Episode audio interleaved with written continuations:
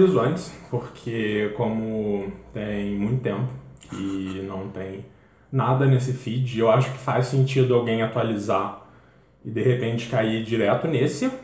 Então, a gente muito recentemente gravou o episódio 19, que a gente falou sobre Rei Leão, sobre a pesquisa que o Rafael fez para a República 2 sobre um grupo de japoneses que não acreditava na derrota do Japão na Segunda Guerra Mundial. Eu falei sobre uns livros que eu li. Então, assim, se, se, se você, por um acaso, tá, tá pensando, pô, eu acho que eu não escutei isso. Olha no seu feed. Talvez esteja lá e você tenha uh, pulado porque você só atualizou o feed uma vez por mês, o que, assim, já é com mais frequência do que a gente grava. Então, só um aviso de que talvez tenha um podcast que você não ouviu no seu feed, se interessar. Uh, mas é, é, é, essa é meu aviso. Aviso paroquial. Aviso paroquiais. Uhum. Cá estamos novamente. É, olha que engraçado. É, vamos voltar para o assunto terror. Sabe por quê? Uhum. Uh, cara, é, então, a gente tem todo a gente tem algumas temporadas né para animes e também tem algumas temporadas para mangás então tem mangás de curta duração uhum. tem mangás que já são mais é, longuinhos, né? E eu tava escolhendo alguns mangás para ler, né, e tal. E, cara, que foda, arrupiei aqui. É, um mangá que se chama Toire no Hanazono-san, né? Que é tipo, é um mangá com historinhas, historinhas de terror, uhum. né? E Cara, o lance da cultura é muito engraçado, né? Porque, por exemplo, se a gente for. A gente conversou isso na última gravação sobre mitos que existem em vários lugares do mundo. Né? Uhum. Uh, o primeiro, primeiro capítulo né, desse mangá é sobre a Toire no Hanako-san. O que, que é Toire? Vamos lá, vamos lá. Toire. Japanese. Toire. Toilet? Isso aí, isso aí. aí o Rodrigo está preparado para ir para o Japão. É, o que, é? A Tori no Hanako-san é a Hanako do banheiro. Só que não é a loira. ela não é loira porque ela é japonesa? Exatamente. É, é uma menininha, né? Uma menininha, tipo... A história dela é a seguinte, ela saiu pra, brin pra brincar com os coleguinhas e tal, no colégio, correr e tal. E esconde-esconde, ela foi se esconder na terceira cabine do banheiro. Aí depois ela não voltou, foi encontrada morta. Aí o que acontece? Mesma coisa, ritual parecido. Uh, depois até eu te pergunto, como é que é o ritual da loura do banheiro? Tipo, no meu era xingar, no espelho xingar, tipo assim, vai tomar no cu, vai tomar no cu, vai tomar no cu. E tipo, dar três descargas e você summonava ela. Você. Aqui. Que eu saiba, era só falar a loura do banheiro três vezes na frente do espelho. Cara, não sei o que fala. Do é... Rio pra Minas Gerais. É, é, eu. O, eu não sei o quanto que isso é só uma versão brasileirada da Bloody Mary. Yeah, eu ia, falar, yeah, ia falar isso pra você, né? Pô, não tem a, a Bloody Mary lá nos States? Porque a Hanako-chan é o seguinte, você tem que ir lá no banheiro, na terceira cabine. Ou é mais, é mais macabro, velho, sabe por quê? Se liga, eu vou fazer em japonês. Você vai ficar como? Arrupiado. Você chega na terceira cabine no banheiro e fala Hanako-chan, asobimashou. Seria tipo, Hanako-chan, bora brincar. Se você ouvir Hai, aí você tá fudido, que ela foi summonada, tá ligado? Uh, aí a primeira história, de, a primeiro, a primeiro capítulo né, desse mangá é sobre uh, uma menina que ela, que ela foi, ela, ela é uma nova aluna, chegou no colégio e tal, não tem amigos. E e ela come no banheiro. Isso é legal porque esse mangá, apesar de ser tipo ah, um mangá de terror, pode ser, ter uma temática manjada, ele trabalha problemas da sociedade japonesa. Pelo menos os três primeiros capítulos que eu li, é, dá para pegar essas referências, e eu vou falar de dois. E existe, isso existe, infelizmente, né? Pessoas, alunos que não conseguem se inserir dentro do dos grupos. E no Japão existem vários grupos.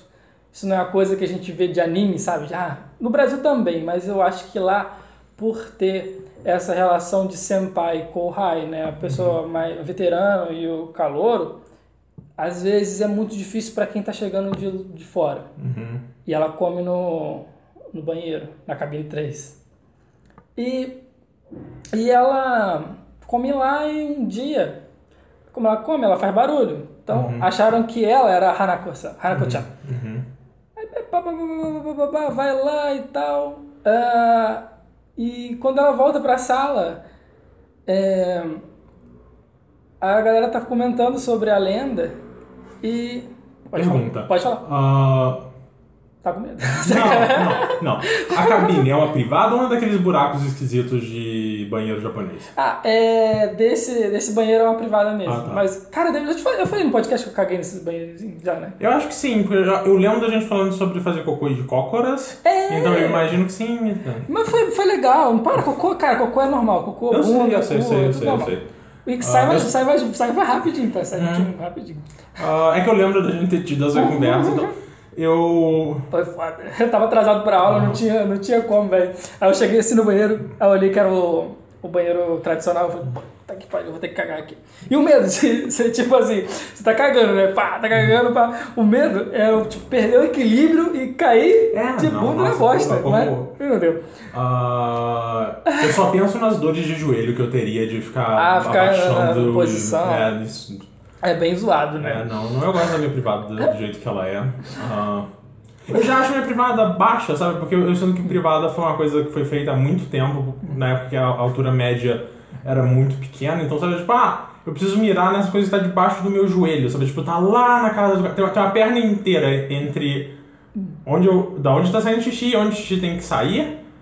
E tudo pode dar errado no meio do caminho, então eu já queria que as privadas fossem um pouco mais altas. Olha que engraçado, lá no, no Japão tinha um comercial engraçadinho sobre, sobre um tipo um, um dispositivo pra você colocar, pra você cagar certo. Uhum. Tipo, eu não, você, sei lá, precisa ficar no ângulo certo, porque teoricamente o ângulo que a gente caga ele Ah, ângulo, sim, sim, né? sim, sim. Cocô, cocô, cocô. Uhum. É, enfim, Ah, mas o banheiro lá era um banheiro ocidental, né? Uhum. E aí, tipo, todo mundo tava comentando sobre a, a, o- a, Hanako-chan e blá blá blá.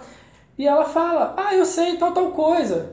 E todo mundo olha pra ela, é mesmo? E começa a perguntar e etc e tal. E ela se sente com, ah, nossa, agora eu fui inserida no grupo, todo mundo tá conversando comigo, todo mundo tá se interessando porque eu sei os segredos da Hanako-chan e tal. Ah, beleza. Aí ela continua comendo no banheiro, mas por uma última vez, né? Ela fala assim, ah, ah, acho que eu não preciso mais comer aqui e tal. Só que, dessa última vez, os delinquentes lá, os coabaras, sabe? do colégio lá, vão... invadem um banheiro feminino com porrete, um monte de coisa pra arregaçar uma aparição, né? Tipo assim, olha só que doideira. Você vai com um, um taco de beisebol dar uma porrada na, na, num fantasma. E ela fica assim, caralho, fudeu, fudeu, fudeu, fudeu, fudeu. E o que, que ela faz? Ela pega o ketchup, joga no, na- no uniforme dela e fica lá jogador, assim, finge que morreu, né? Aí, geral, vai embora. Vou chamar a professora, não sei o que lá, não sei o que lá. Ah, e, e ela fala assim, pô, agora tem que meter o pé e inventar uma história pra amanhã ir pro colégio, né? Tipo assim, aconteceu isso, isso. Aí na hora que ela vai sair, tem uma menininha que puxa assim a, sa- a, a, a saia dela assim, tudo. Uhum. Aí na hora que vai ver a Harako-san com uma navalha e manda no pescoço dela assim, vlau. O que acontece? É, foi um mind blowing, né?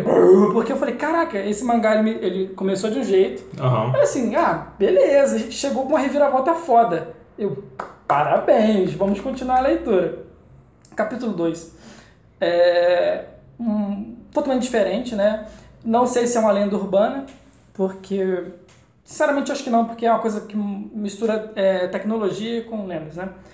Que seria o aplicativo para perder peso. Japão, existe esse problema é, é, da estética, né?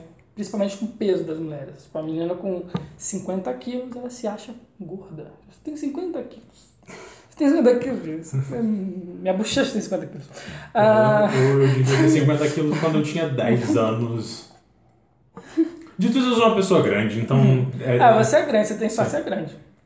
É, e tipo assim, é, mostrando essa primeira parte, né, desse do complexo é, relacionado ao peso e a menina faz, a- faz o download de um aplicativo para perder peso. Aí pá, e aí, e, cara, que foda. Ele está falando do banheiro. Eu acho que uma das primeiras quadros do, desse capítulo é a menina cagando no banheiro, no banheiro oriental. Uhum. Cagando.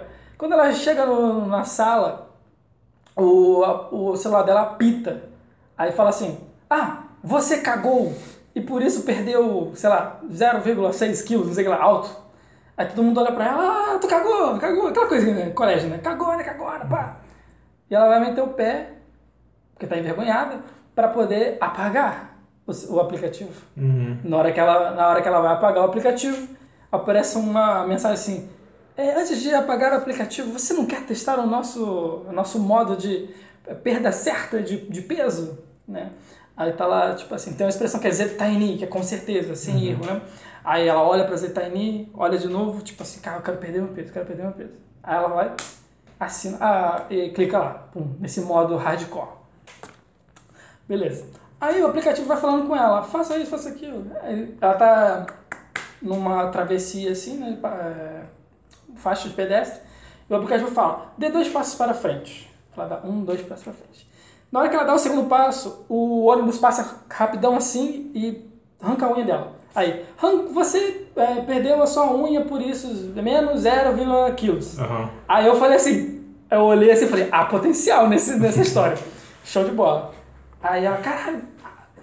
Aí beleza, do nada, ela ela vai pra um lugar lá que tem elevador. Aí acontece. Ah, tô tentando meu dia Cara, também, esse, isso é uma coisa, elevador é um, um local que, que mexe com as pessoas. A Amanda tem medo de elevador, não tem? Acho que a Amanda tem, porque ela sempre bota no Twitter, não sei o que, ah, elevador, ou não. Ah, eu, eu acho que ela tem medo do. Ela tem, ela tem um medo normal, todo mundo tem de, tipo, elevador parar no meio, ou quando as pessoas começam a pular de sacanagem no Sim. elevador, sabe? Tipo. Ah, que eu acho que é um medo que todo mundo tem, em certa medida. ah, é porque, pra mim, é muito particular o fato de que eu tenho medo de altura e eu tenho medo de lugares muito apertados. O, o, elevador nada mais é do que, um, Avião. do que, uma, do que uma caixinha presa por, um, por uma corda ah, sob uma queda livre do- num abismo. Então o elevador é uma coisa. É, avião também, mas não é como se eu andasse de avião todo dia pra isso ser uma coisa que tá no meu imaginário. Pode crer. Do, do mesmo jeito que, sei lá, eu ando de elevador todo dia, apesar de morar no primeiro andar, eu não deveria, eu devia tomar vergonha na cara e começar a subir de, de escada. Escada. Mas fazer o quê? Se eu morasse que tava fudido, não tem que pegar esse cara. É. Ah, beleza, ela entra no elevador e ela prende a- o pé dela. Prende o pé dela e ela. Ai, yaba, yaba, yaba. É, Ela vai assim, ela já sabendo o que ia acontecer, né? O elevador vai lá, sobe, arranca o pé dela. Au! Pum, aplicativo. Menos um pé. Não sei quantos quilos emagreceu. Pum. Beleza, ela chega lá na parte de cima do prédio, tá toda ensanguentada e tal, vai se arrastando e tal. Se arrasta. Aí o aplicativo fala algo, para, algo como, como, tipo assim, agora nós, nós temos uma grande oportunidade de perda de peso. Caralho, é foda. E tem um, eu não sei qual coletivo de corvos, ou corvos, corvos. Corvos, eu não sei coletivo de Um corvos. bando, um bando de corvos e tal. E no Japão, tipo assim, no Brasil tem pombo, tá ligado? Pombo pra caralho. O pombo do Japão é o corvo, porque ele tá em todos os lugares. E, cara, eu não sei quem já viu um corvo, pessoalmente. Infelizmente. Mas o corvo é um bicho opressor, ele te oprime. Quando você vê um corvo, caralho, mano, sinistro. Que ele é grande pra caralho, tem um bico gigamonte. E, assim, eu tinha, eu tinha muito medo de corvo, cara. Quando via Eu um acho corvo tão legal. não, assim, ele é estiloso, tal, tudo pretão, mas é- dá um medo. É um bicho grande e tal. Cara, o coletivo de corvo em inglês Hum. É murder. Ai, ai, ai, ai. Em português é bando, porque Ah, pássaro é bando. porra, tinha que E eu fico tipo, porra! Pegando o gancho do coletivo em inglês. Ah, a gente tem aqui um assassinato de corvos voando. Pô, o aplicativo fala isso, ela olha assim, vê o bando de curva, ela tá toda ensanguentada, fudeu. Ela é comida, não comida completamente, mas Aham. vai sendo bicada pelos corvos e perdendo peso, até chegar nos 50 que ela queria. Aí acaba o conto. Eu falei, caralho, que foda. Tipo assim, eu até te perguntar isso, como é que eu, eu sou meio burro, né? Como é que eu traduziria, uma, eu tenho que pe- é, pegar o mangá no Photoshop, pra- eu quero, eu quero traduzir essa- esse- esses dois capítulos e enviar para os amigos. É, eu acho que É, né? Eu não sei, eu não mexo Eu nunca, eu nunca mexi com fan. Fandub? É, Fan, fan- sub, sub, sub, fan sub, sub. É, não, seria fan, fanscan scam, Fanscan. pra mangá especificamente. Eu nunca mexi muito com isso. Eu, já, eu, na época que eu participava de comunidade do Orkut, de anime, essas coisas, eu tinha amigos que faziam isso. Eu dava uma revisada na tradução deles, mas eu nunca peguei na mão pra, pra editar. Mas imagino que seja abrir um Photoshop simples até, sabe? Do, Tipo... Apagar assim, né? Ah, eu, eu, eu tenho um, um, um programa de edição de foto que eu uso que é tipo, ah, ele- é, uma, ele é um pouco mais complexo que o Paint, ele não chega a ser tão rudimentar, mas ele não é um Photoshop no nível de, tipo, ah, é. E eu uso uma versão antiga porque eu tô acostumado com a versão antiga. A versão mais nova ela tenta ir, ir pro caminho um pouco mais complexo, começa a ter camada e essas coisas. Eu nunca aprendi a mexer direito com essas coisas, que é o Photo Filtre. Ah, e eu gosto dele. E aí eu faço essas coisas pequenas, sabe? Tipo, ah, deixa eu colocar uma legenda nessa foto pra fazer um meme, deixa eu cortar essa foto pra ela virar um quadrado, pra eu colocar ela como avatar no Twitter, esse tipo de coisa. Eu uso mais ele, mas assim. Eu acho que seja isso, sabe? É. Tipo, ah, você, você abre, você vai nos balãozinhos, você corta. Apaga ali. Ah, onomatopeia já é um lance Ah, mais nem complicado. fudendo, nem fudendo. Onomatopeia é um estudo à parte. Aham. E é uma onomatopeia que nem faz sentido. Deve ser isso mesmo, né? Uhum. Tava pensando assim, no dia que eu tiver com muito tempo e tal, fazer, porque são, va- vale a pena. E o site que eu uso, perdão por não lembrar agora, para ler esses mangás, eles. Muitos deles, tipo, ainda não tem versão em inglês, então não dá nem pra Uhum. recomendar pra vocês, porque, tipo, lançou agora e tal. É, eu, eu acho que terror funciona muito bem com o formato de conto, curta, sabe? Eu acho que quando você tenta estender demais o terror. O terror e a comédia, eu acho que eles, são, eles funcionam muito bem dessa forma. Por isso que eu acho que. ah, série de comédia de 20 minutos costuma ser o ideal, porque se você estende muito, você acaba ficando tipo. "Ah". Que é um dos motivos pra não ser muito fã de filme de comédia, porque filme de comédia costuma. Tipo, ah, você precisa arranjar uma justificativa de por que, que eu, eu tô aqui uma hora e meia Então, pra ver essa Adam piada, Sandler, tá ligado? Tipo, por isso que o terror e a comédia funcionam, tipo, ah, eu tenho uma ideia. E assim, essa ideia me rende 20 páginas, me rende 20 minutos. Então eu vou fazer esse episódio, eu vou fazer esse curta. E eu vou. E aí no próximo episódio, no próximo capítulo, eu vou fazer uma outra coisa. Que aí eu. E aí eu acho que isso é uma culpa mais minha do que de qualquer coisa, que eu tenho um, um contato muito pequeno com antologias. Eu sinto que ao mesmo tempo se faz muito pouco anto- antologia, pelo menos em série. Ah, eu leio pouco livro de conto em forma geral, mas eu costumo gostar bastante, sabe? Tipo, ah, eu não li todos ainda, faltam acho que dois ou três livros do Witcher pra eu ler tudo. Os dois primeiros livros, que são livros de contos, que são tipo, ah, olha a vez que o Geralt foi enfrentar esse monstro, olha a vez que o Geralt foi enfrentar aquele monstro. Eu acho que ele funciona muito melhor do que a, a série de livros, porque eu acho que o autor ele tentou colocar umas intrigas políticas e um monte de subtramas que não funcionam tão bem ah, na, na série de livros que os contos não precisam se importar com isso, sabe? Tipo, tem um conto que ah, o Garrett acha um castelo no meio da floresta, ele pega uma rosa do jardim desse castelo e um- uma, uma fera a- aparece com ele e aí é toda uma paródia ah, da Bela Fera e como que... O primeiro livro, quase todas as histórias são paródias de contos de fadas de uma maneira que eu acho também muito interessante. Eu consigo lembrar agora da. Que são os. Acho que os dois contos que eu mais gosto, que é o da Bela e a Fera e o. da Branca de Neve. Ah, então eu, eu gosto dessa ideia de, pá, a gente tem aqui uma história curtinha, a gente vai. a gente- porque a gente só tem uma ideia, a gente só tem um conceito, a gente não tem o suficiente pra estender isso pro, pra um livro inteiro. Então eu acho que as pessoas deviam fazer mais isso. Eu gosto muito que Twilight Zone voltou. E eu gostei da- dessa primeira temporada. Ah, eu, é- pra mim é uma pena que. Qual que é o nome da porcaria da série? Black Mirror. É uma pena que Black Mirror virou uma bosta depois que foi pra Netflix. Eu tenho que assistir, não que assistir. Ah, porque a- as duas primeiras temporadas são muito boas. E aí depois a, ter- a terceira é tão ruim que eu parei de ver. Mas eu gosto muito dessa coisa de tipo, ah, só assiste um episódio e é uma história completamente fechada nela mesma. E aí a gente segue pra frente com outro conto de terror, outra coisa. De novo, pro terror e pra comédia, eu acho que você Porque, por exemplo, um, se você vai apostar mais na ideia de um drama e de você se importar com a caracterização de personagem, você realmente precisa de mais tempo. Mas se você só quer deixar uma pessoa com medo ou fazer uma pessoa rir, você não precisa gastar horas e horas e horas desenvolvendo um personagem, sabe? Tipo, ah, você consegue entender, sabe? Se você fala, tipo, ah, tem essa menina que todo dia almoça no banheiro, eu entendo, tudo que eu preciso entender dessa menina, eu sei. Ela não precisa ser um personagem tridimensional, porque ela tá ali por 20 páginas. E... Você conhece Yami, Yami Shibai? É tipo, é, tem um anime curtinho, só com, os, com esses continhos de terror japonês. É 4 minutinhos, 3 minutinhos. É isso que você falou. Hum, Ele tá não, ali. Não isso não. Vou... Cara, assiste, porque assim, é muito, muito interessante, porque eles pegam várias maneiras de fazer o uhum. terror e tal. Muito bom. Tem no Crunchyroll. Interessante. Uh, tem muito tempo que eu não vejo anime, então eu parei de assinar o Crunchyroll pra, por causa de dinheiros. Tem no uh, YouTube alguns também. Mas. Mas é, e, e, aí eu acho que a coisa. E aí quando você tá fazendo uma coisa de antologia, tudo depende da qualidade de forma geral, sabe? Tipo, se pra mim, se mais da metade dos episódios forem bons, sabe? Que foi o lance da, do anime do Junji Ito, que uh, eu assisti tipo metade e eu falei, tipo, ah, uma parte disso aqui só é chato.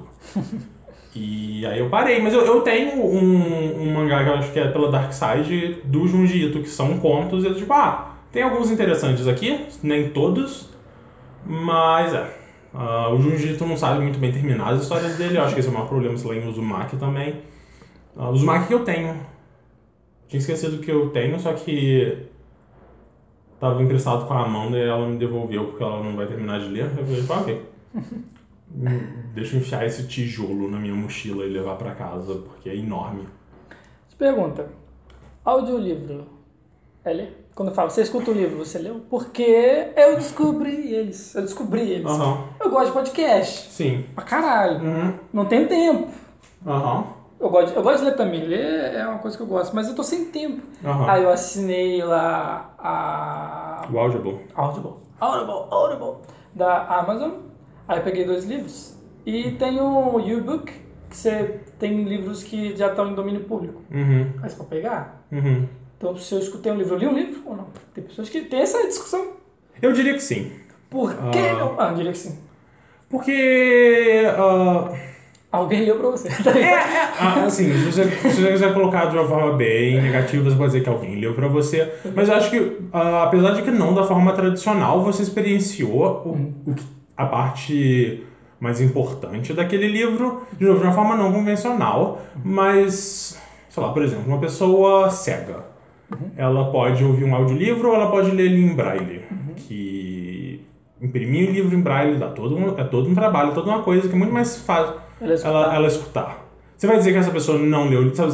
Alguém, é, é. Uma pessoa que a única forma que ela conseguiu, ah, vamos ver, sei lá, Harry Potter. E ela cresceu ouvindo Harry Potter, provavelmente lá fora, porque aqui no Brasil ainda não tem muito suporte para audiolivro, uhum. mas sabe se ela cresceu com Harry Potter através dos audiolivros e essa foi a forma que ela conseguiu de uh, interagir com aquele trabalho, eu ainda acho que você tá. talvez.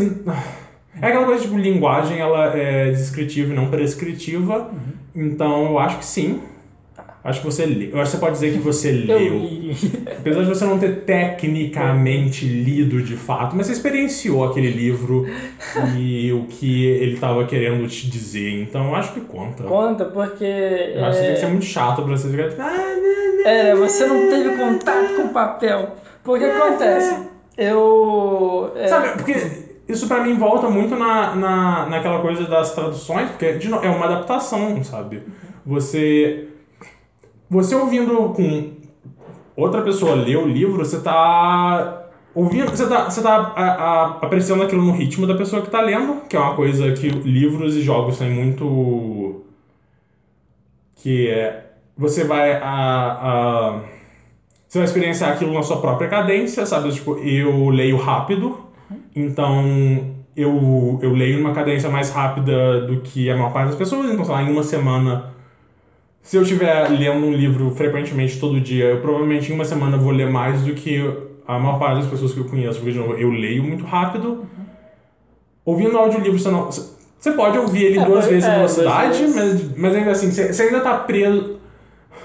Tá, você pode al- alterar a velocidade pra ser. Mas... E, e você ainda tá lendo uma interpretação diferente, mas da mesma forma que eu lendo uma tradução, eu tô lendo uma interpretação diferente de uma obra original. Então, você tem que ser a pessoa purista mais chata do mundo, falar tipo, ah, você tem que pegar o manuscrito, sabe, você, tem que invadir a casa do autor e pegar o manuscrito original para você realmente ler e ter a experiência perfeita de como, ah, não, cara, não, tipo, não é tão importante. Você leu. Concordo com você. Ah, serviço da Amazon é, tem pouquíssimo conteúdo em português, mas tem bastante em inglês, ó, né? Claro. Aí eu peguei um, ah, uns dois livros lá e, e eu escutei, cara. Cara, eu acho que não é. Não sei nem se. Porque tem um lance do, ah, do audiobook que é só uma pessoa lendo, né? E tem um lance audiodrama, talvez, porque eu li o Drácula. Cara, e eu acho que é audiodrama, porque tinha trilha sonora maneira, um monte de coisa assim. Que foda, velho. Que aquilo. A gente tava, eu lembrei, né? No último programa nós estávamos conversando sobre terror, horror e etc e tal. E. E eu tava procurando, falei, cara, Drácula, vou, vou escutar isso. Rodrigo, eu sei que.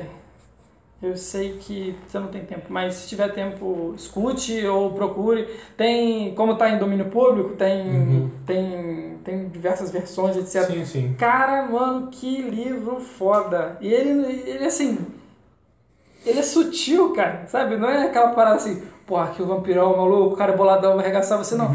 Ele vai pegando assim.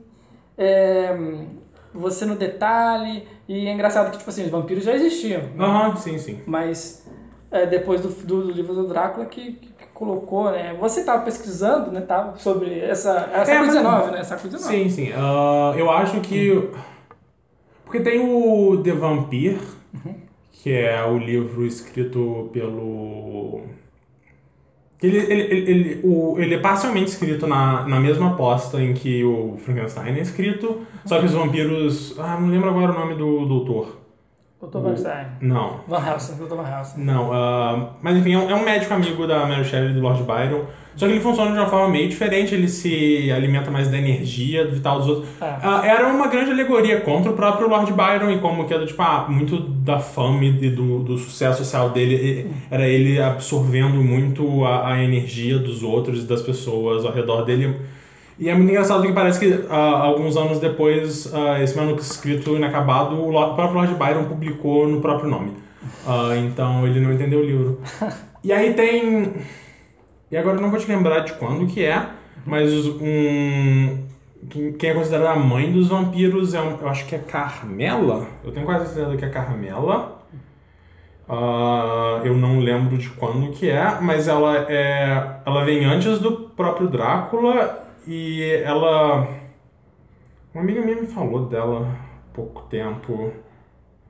Ah, que ela é meio que a primeira vampira Oh, e ah, Carmila, Carmila. que é de 1878. O Drácula é de, oit- de oit- 1896, eu acho.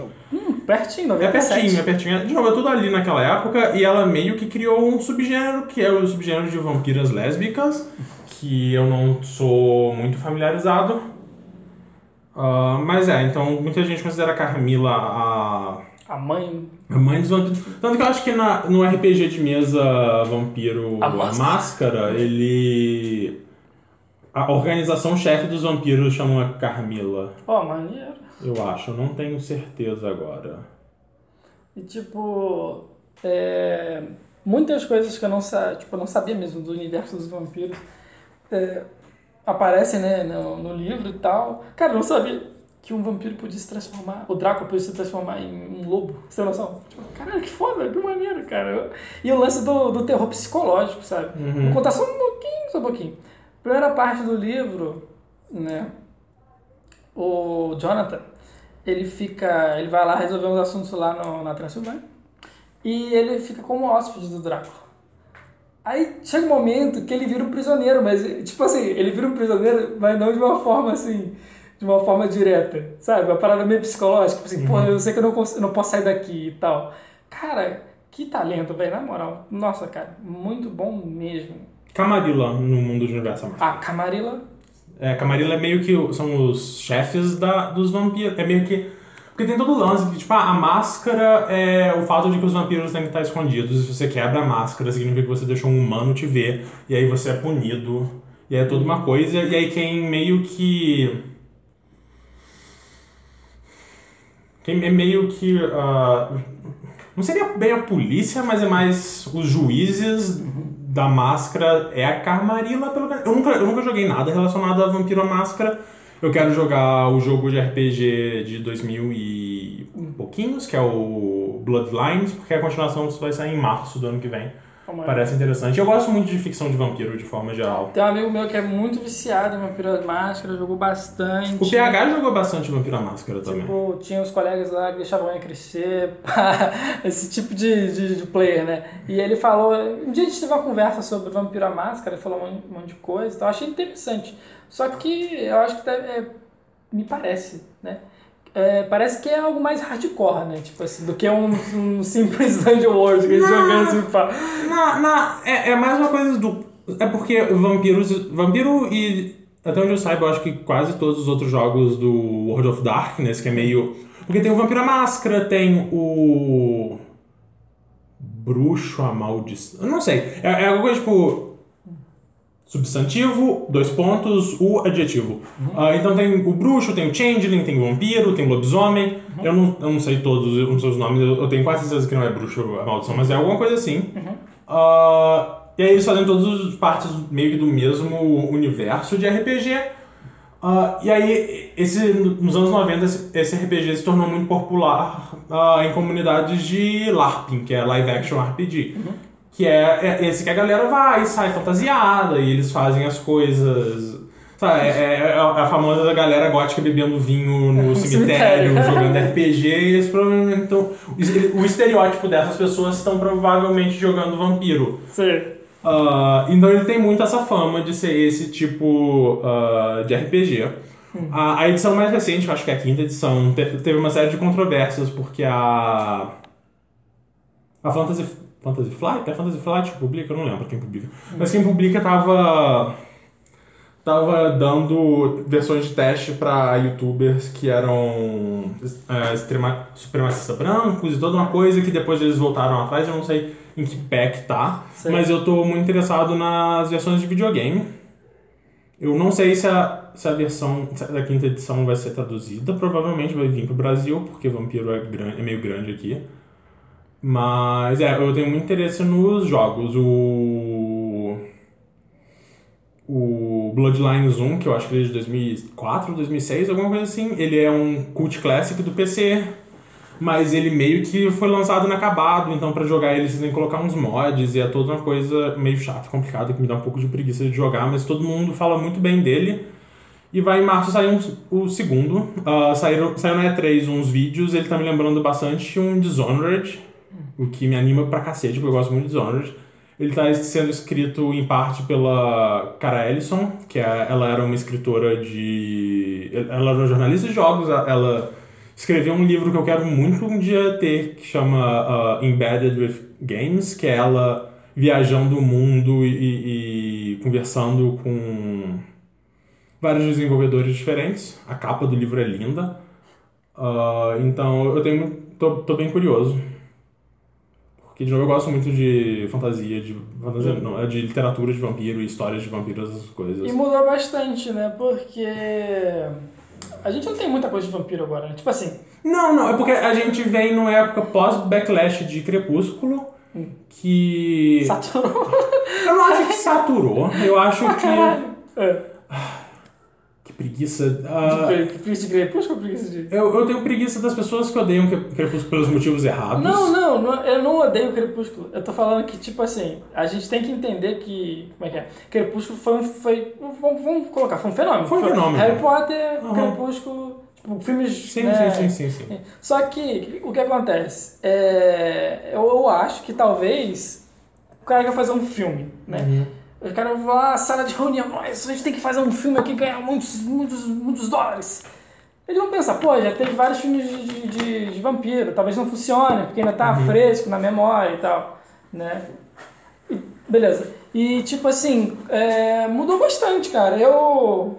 é, tem a galera que mete o pau, mete o pau nos filmes e tal, por alguns motivos posso até concordar, é, mas não é algo assim que.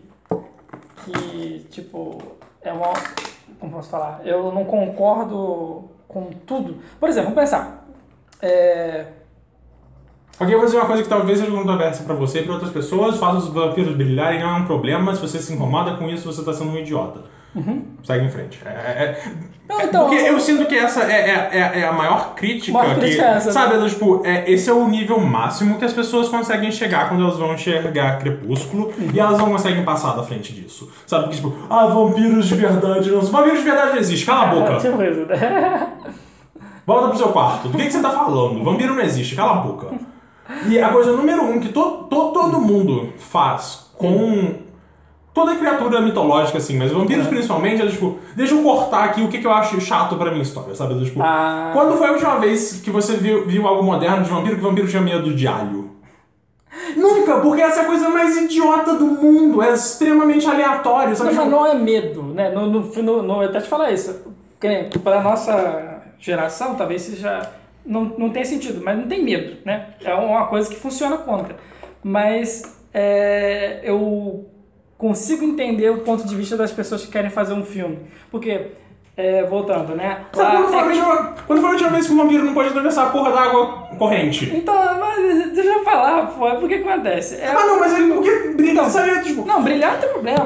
É porque. hum, hum, E Crepúsculo tem várias falhas, sabe? Principalmente a forma como o Crepúsculo trata gênero, a forma, a mensagem de sexo pós-casamento de Crepúsculo é muito bizarra. Tem uma série de, de coisas esquisitas que estão em Crepúsculo que ninguém olha, mas todo mundo fala, tipo, Tá brilhando. ah, ele brilha no sol, não é um vampiro de verdade. Foda-se, meu irmão! Pelo amor de Deus, vamos. vamos, vamos. Sabe, é, é, é, é, é um pouco também. ah, a cultura do plot hole. Não, é a cultura do plot hole de achar, tipo. No lugar de ter um problema que, tipo, ah, não, pô, muito, muito chato que o. Que coincidência que o, o, o rato passou em cima do computador e tirou o Scott Lang da, da câmera de miniatura lá, tipo. Foda-se, isso não é importante, brother. Vamos, vamos pensar no que, que esse filme tá falando e, e- e o que, que tá acontecendo nesse filme, tipo. É, é, é, esse É é, um, ficção, é- isso é um pequeno. É um, é um- é um pequeno nozinho de conveniência que precisa acontecer para as coisas mais importantes acontecerem. É. Segue em frente. Sim. Saca? É do novo. De novo. Você quer criticar Crepúsculo pela forma como ah, a Bela é um, é um péssimo personagem? Ótimo! Você quer criticar a forma como no segundo livro ela. E eu, eu li os dois primeiros livros, eu não li o terceiro por. por que- Mas é bom o livro? Eu gostei bastante do primeiro, eu não gostei tanto do segundo. Review. Quer dizer, mentira, eu, eu não lembro agora se eu gostei mais do, do primeiro ou do segundo. Eu lembro que eu gostei bastante do primeiro. Eu li o primeiro livro em um dia só. Ah, E ele não é um livro pequeno. É grande. Eu, eu, li, eu li por influência da minha mãe, porque minha mãe gostou muito. Ela falou, tipo, ah, toma aqui um livro de vampiro legal. E eu falei, pô, foi legal. Ah, eu vi todos os filmes. Ah, os filmes também têm vários problemas. Sabe, a direção que eles dão pra quase todos os atores, tipo... Sim. Mas enfim, enfim. Ah, isso é de menos. De novo, sabe, tipo, a mensagem sexo só depois do casamento, ou a Bella no segundo filme, depois que o Edward vai embora, ela começa a, a, a ter experiências próximas da morte, de, tipo, de entrar em acidente de moto e pular no mar do penhasco, porque toda vez que ela faz algo perigoso, ela tem uma visão do Edward, de, tipo, isso é problema. Sabe? Você tá me dizendo que essa mulher vive única e exclusivamente por causa desse cara. E esse é o único motivo dela viver. Isso é um problema. Essa é uma coisa que a gente pode parar e discutir. O fato de que eles brilham. É tipo, foda-se! E, e, na realidade, como alguém que leu o livro antes de ver os filmes, quando eles disseram, tipo, ah, não, e porque parece que ele. é De diamante, pra mim ele virava a. A moça do X-Men, não sei o que, Frost. É, a- é, Emma Frost. Emma Frost. Pra mim ele virava meio que uma coisa meio Emma Frost, porque falava, tipo, ah, ele parece que é feito de diamante e tal. Então o filme também, o efeito do filme é só, tipo, realmente só um, um, um- um glitter em cima do- dos atores, que é meio sem graça. Eu, eu achei que fosse uma coisa mais Emma Frost, que ia ser uma coisa mais esquisita e tal, mas Tipo, foda-se! Foda-se! É, é, tipo, Vampiro tem que beber sangue. Essa é a única coisa que eu preciso é. dos meus vampiros. Eles bebem sangue. isso é um problema porque. Ou, ou, ou eles consomem. Sabe, tipo, eu, eu, eu também gosto da, da interpretação de, tipo, é, eles consomem, consomem energia vital dos outros, sabe? Você não precisa consumir literalmente o sangue, você pode estar. Vampiro emocional. Aquele cara É, só conta por problema. exemplo, tem uma, tem uma série que é baseada num livro do filho do Stephen King, o Joe Hill. E aí tem uma série que chama Nosferatu, só que escreve N-O-S-4 Nos for A2, que é a placa do carro dele, que ele é... Nesse, nesse mundo tem pessoas que têm poderes mágicos, e aí todo mundo tem poder mágico, tem meio que o, o seu próprio instrumento mágico, o instrumento mágico dele é meio que o carro dele, e aí quando ele coloca pessoas na. principalmente crianças no, no assento de trás do carro, ele consegue sugar a energia vital dessas crianças, então as crianças vão envelhecendo e ele vai, vai ficando mais novo. Ah, pode ser. E aí é tipo. É meio que uma história de vampiro, sabe? Tipo, ele não tá literalmente sugando o sangue de ninguém, mas ele tá sugando a energia vital da- dessas crianças e ele tá deixando de ser um senhor idoso pra ser mais um. Assim, ele tecnicamente não é um vampiro, porque dentro da ficção do, do universo tem outras pessoas com, com esses poderes, então ele é na realidade uma dessas pessoas com esse poder, lá lá lá lá lá lá. Mas eu gosto desse tipo de vampirismo, eu acho isso interessante, sabe? Tipo, o vampiro ele tem que consumir algo dos outros ao redor dele, e eu acho que tem que ser interessante a ideia de, tipo, eu ainda sou um humano? Eu não sou um humano. O que, que eu faço com isso? Ah, como é viver pra sempre? Como é ver as pessoas que eu amo morrer? Ah, eu vou, eu vou de novo matar uma pessoa. Eu matar uma pessoa me torna menos humano. Eu me torno mais próximo de ser esse monstro sem vida. O que, que isso significa sobre quem eu sou como pessoa? Essas são coisas que eu acho interessante em vampiros. Que, de novo, isso não tá tanto em Crepúsculo. Isso tem, tem um pouco disso quando a, a Bela tá o tempo todo. Ah, eu quero virar vampiro, quero virar vampiro, quero virar vampiro. É o que eu entendo. Não, Porque os vampiros de Crepúsculo eles também não parecem ser muito atormentados com essas coisas. Eles são, tipo, de boa, ganhando superpoderes deles. Então, tipo, é, Eles são menos limitados. né? eles são bem menos limitados. Tipo, comparar com o do Drácula mesmo, que você tem que ficar lá na sua catacumba, tipo, esperar o sol, né, se pôr. Você acha que funciona? Porque, é, como eu falei, existem muitas mudanças, né? Ah, Eu acho que do Drácula, né, pro Crepúsculo, você vê que é um vampiro mais classudo, né? Aquela coisa assim do, da sedução e das regras que pra gente talvez seja idiota, né? Tipo assim, alho. É, mas não, igual. foi uma coisa engraçada. Tipo, sabe o que é Osha, né? Você, É Osha, né? Corpo de Cristo e tal, Uhum. Sim, sim, igreja sim, sim. católica. Cara, no livro, o Dr. Van Helsing, ele sempre tá colocando as Oshas e um monte de coisa. um saco de Osha, tá ligado? Eu não sei se, tipo, se funcionaria hoje, sabe? Uhum. Tá, joga Osha no cara, ou, sei lá, é, o alho mesmo. É, tem, sabe, tem muita história mais antiga que o vampiro não consegue ficar perto de cruz. Tipo, ah, você Cruz também tinha, cruz de ouro e tal. E aí, por exemplo, uma coisa que eu acho interessante em algumas interpretações, que é do tipo, não é a cruz, mas é a fé da pessoa que tá empunhando a cruz na, naquele símbolo, sabe? Do tipo. Sabe, se você é cristão e você tá empunhando uma cruz, você tem fé naquela cruz, aquilo vai ter um efeito porque é o poder da sua fé. Pode Não, não só uma simples cruz, não sempre tipo dois traços, mas o, o que aquilo significa pra você. Então, sei lá, se você é judeu e você tá com uma daquelas Aquela parada lá. Aquela- Aquelas velas, aqueles castiçais de seis velas, sei lá, eu não sei. Eu não entendo de religião, sei lá. É coisa de vela. É. Mas aquela, aqueles você, talvez isso. Então, eu, isso, essa é uma interpretação que eu acho interessante, eu, acho que é uma maneira legal de você mexer nessas coisas. Porque, novo, eu acho interessante quando você mexe e mistura essas coisas. Ah, um livro que eu li nesse meio tempo, entre desde a última vez que a gente gravou e agora, foi o Sonho Febril, do Martin. O que, que acontece? Teve a E3. E na E3 foi anunciado que o próximo jogo da From Software vai ser uma colaboração entre o Hidetaka Miyazaki e o George Martin. E aí fizeram uma entrevista com o Miyazaki falando, tipo, ah, não, não sei o que, o que, que, você tá achando da colaboração, por que, que vocês escolheram ele. E aí o Miyazaki tem uma resposta super de fanboy, de, porra, eu adoro o livro de- os livros dele, tô lendo os livros dele desde os anos 80. Tu- Não sei o que, não sei o que. E aí tem uma hora que ele fala, toda vez que a gente tem um funcionário novo na empresa, eu recomendo que eles leiam Sonho Febril, porque eu acho que ele passa, de certa forma, uma vibe muito parecida com os jogos que a gente faz aqui. No que ele falou isso, eu imediatamente falei, tipo, Sonho Febril e-book, baixei, e aí eu li. E é um livro de vampiro divertido, sabe? Tipo, ele. ele foi- é, é- é muito interessante porque ele se passa predominantemente no sul dos Estados Unidos. Então ele tem muitas cenas em Nova Orleans, então jogar ele logo depois de. ler ele logo depois de ter jogado Red Dead Redemption 2 foi interessante porque me ajudou a visualizar mais ou menos como é aquela região dos Estados Unidos. É uma história legal, sabe? Não, é, não achei fantástico Passa e tal. que época? É. Entre guerras, eu acho. Ou antes da Primeira Guerra, por aí. É. é- Não, acho que, é acho que é no fin... finalzinho do 19, eu acho. Foi- É, é- é pouco depois da, da Guerra Civil e da abolição da escravatura nos Estados Unidos. E, e essa, é uma- essa é uma coisa que ele se.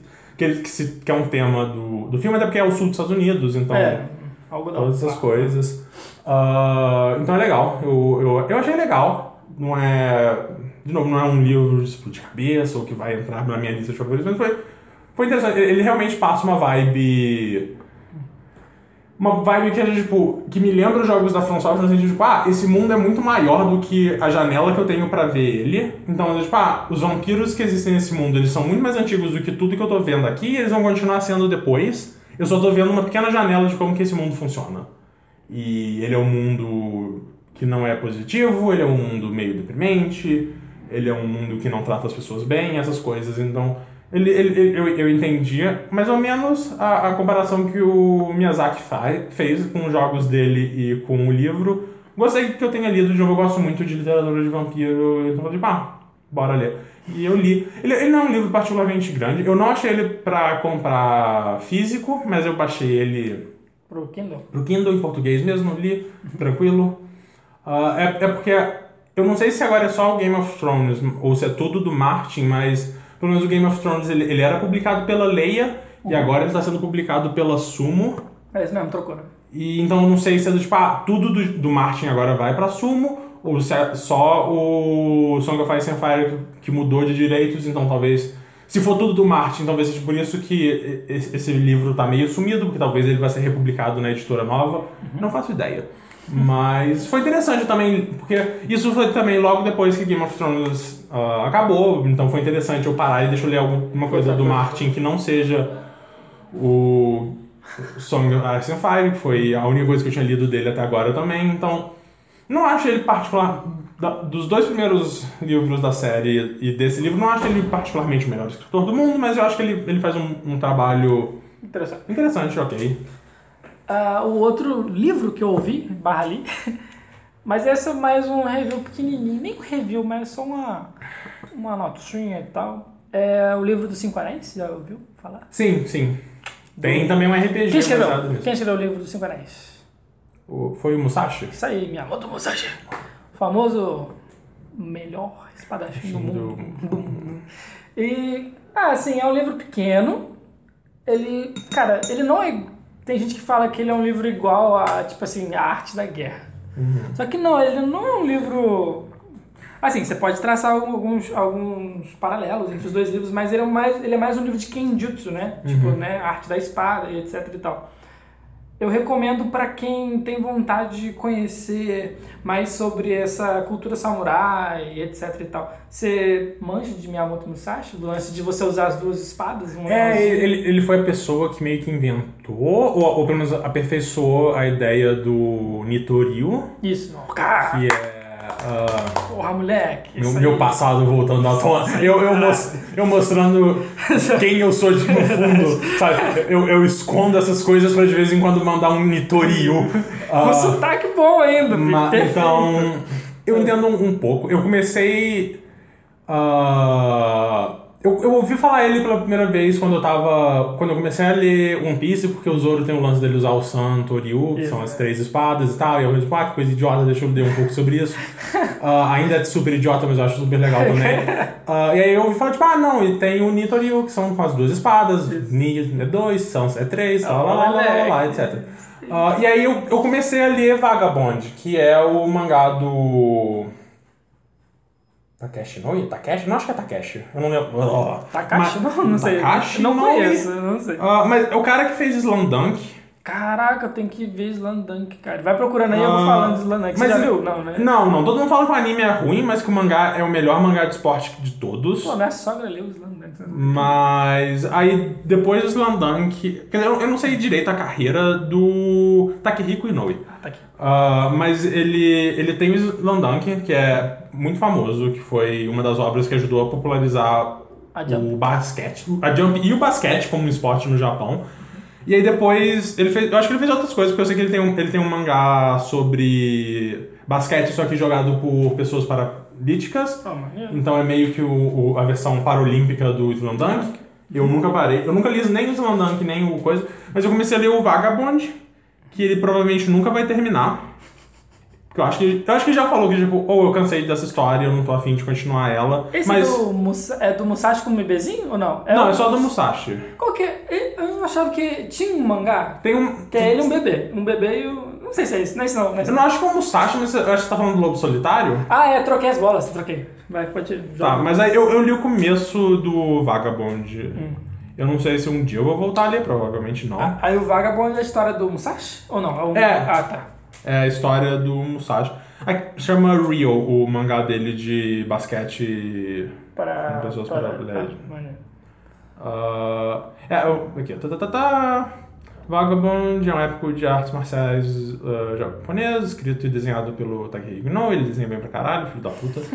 Ah, que é uma versão ficcionalizada da história do espadachim japonês Miyamoto Musashi, baseado no livro Musashi de Eiji Yoshikawa. Hum. E aí ele tem. Ele, ele foi começado a publicar em 98, tem 37 volumes. E aí ele entrou num hiato há muito tempo que o. o que o Inoue falou, tipo, eu não aguento mais isso, isso tá me matando, eu vou fazer outra coisa da minha vida. Talvez um dia eu volte, talvez não. O Você problema sabe- é de vocês. Você sabia que isso já existe um clichê no Japão do hiato dos, dos, dos artistas? É tipo assim, isso aparece em sketches de comédia, até em novelas, de um autor muito foda que ele fica um tempo sem publicar suas obras e a galera, a galera fica enchendo o saco pra ele, pra ele, pra ele Sim, publicar, é, né? é o Togashi, é o Miura, é o Inoue. Toda essa galera que fazem os mangás fodas, que, mas que eventualmente eles enchem o saco. Porque. Eu não lembro agora de quando que é Berserk, mas o Miura tá fazendo Berserk desde que o tempo é tempo. Então, e assim, e o cara desenha muito e ele desenha cada detalhe, cada coisinha, então, sabe, faz sentido você cansar. Pode crer. E às vezes ele só quer jogar Dragon Quest. Ah, tem um lance de que parece que o Togashi tá doente. Eu não sei o que o Togashi tem. Deve estar. né? Mas parece que ele tá doente e é- esse é um dos motivos dele demorar tanto. Ah, e eu, eu não sei, eu tinha ouvido falar que eles separaram, não tenho certeza, mas o Togashi era casado com a moça do Sailor Moon, então ele era casado com a mulher mais rica do Japão. Então ele meio que pode pegar o hiato que ele quiser. Porque não é como se ele. Que, que- de novo, não sei se eles. Eu tinha ouvido falar que eles separaram, não tenho certeza. E, tipo assim, é... quantos volumes você falou que tem? 36? 37. Caralho, volume pra caralho. São 327. O último, tava lendo aqui no Wikipedia, o último volume que saiu, o último capítulo que saiu foi 227 em maio de 2015. Você é louco, tinha muita coisa pra ler. É muita coisa pra ler, mas assim, olha, você pode começar a ler hoje, ler um capítulo por dia, e ainda assim, quando você terminar, você não vai ter che... ele, ele não vai ter voltado. É igual One Piece, o anime, né? O, o mangá também, mas pô, você, tipo, diz, você Mas, mas olha, olha a arte desse filho da puta. Caralho, bonitão mesmo. Maneiro. Tem uns vídeos dele desenhando ao vivo em, em evento e essas coisas, e é do tipo, vai tomar no cu. Você é muito talentoso. É. É, aí o que acontece do, livro dos Cinco Anéis, né? É pra quem gosta mesmo da cultura samurai, quer saber mais e tal, pra você ter um. Caralho, foda, bonito mesmo. Ter uma noção assim é, mais profunda, né? Um livro do século XVII, né? Então, bem antiguinho. Fica a dica aí pra vocês.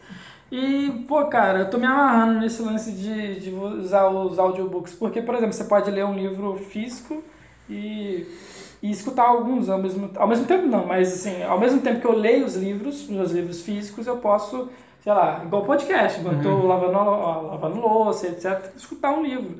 eles sempre fecham assim um capítulo de 20, 30 minutos, então assim, dá pra você em um mês ler mais Uhum. do que você iria ler somente com os livros físicos, né? E, e assim, é, é uma nova área que eu estou explorando. É, eu tenho um problema muito grande em conseguir me concentrar com.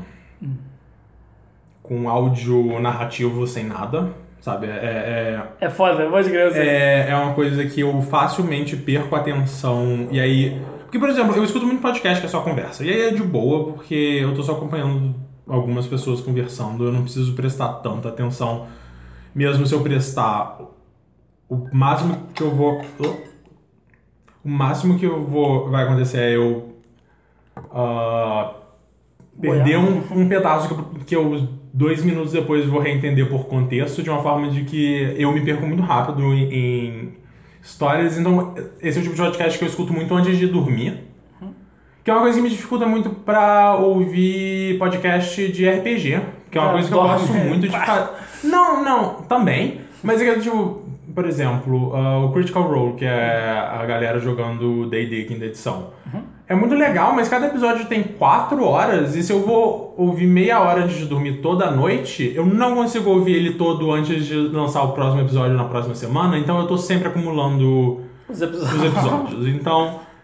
ah, e aí eu só consigo começar a, a pôr esse podcast de RPG em dia quando eu começo a ter insônia de novo, que não é legal nunca. Então eu, eu, eu tenho essa. Eu nunca parei, eu, eu só escutei um audiobook e foi com um livro que eu tinha ele. Então eu meio que lia o livro enquanto eu ouvia como se fosse uma legenda. Maneiro. Porque, porque era um livro de um podcast. Era o livro do Welcome to Night Vale. Ah, ser. E aí o audiolivro era narrado pelo narrador do podcast. Então pra mim fazia muito sentido ou- ouvir aquela história pela voz de quem eu tô ouvindo esse podcast há sei lá quantas horas. E foi uma experiência legal, mas parte porque o, o livro não é muito bom, eu não lembro de absolutamente nada do que acontece naquele livro. Ah, mas. É, eu tenho muita pouca experiência com audiolivro, principalmente porque, sei lá, eu uso muito site de torrent pra baixar livro e de vez em quando eu abro uma página de um, auto, de um audiolivro sem querer. Tipo, 45 horas de livro. Tipo, na, Olha, na mano. brother, eu, eu, eu leio mais rápido do que isso. Então eu vou só sentar e ler mesmo. Falando em que você, é, que você falou de, dos narradores, né? O Alquimista do Paulo Coelho tem ele na. É, mas em inglês, né? Claro.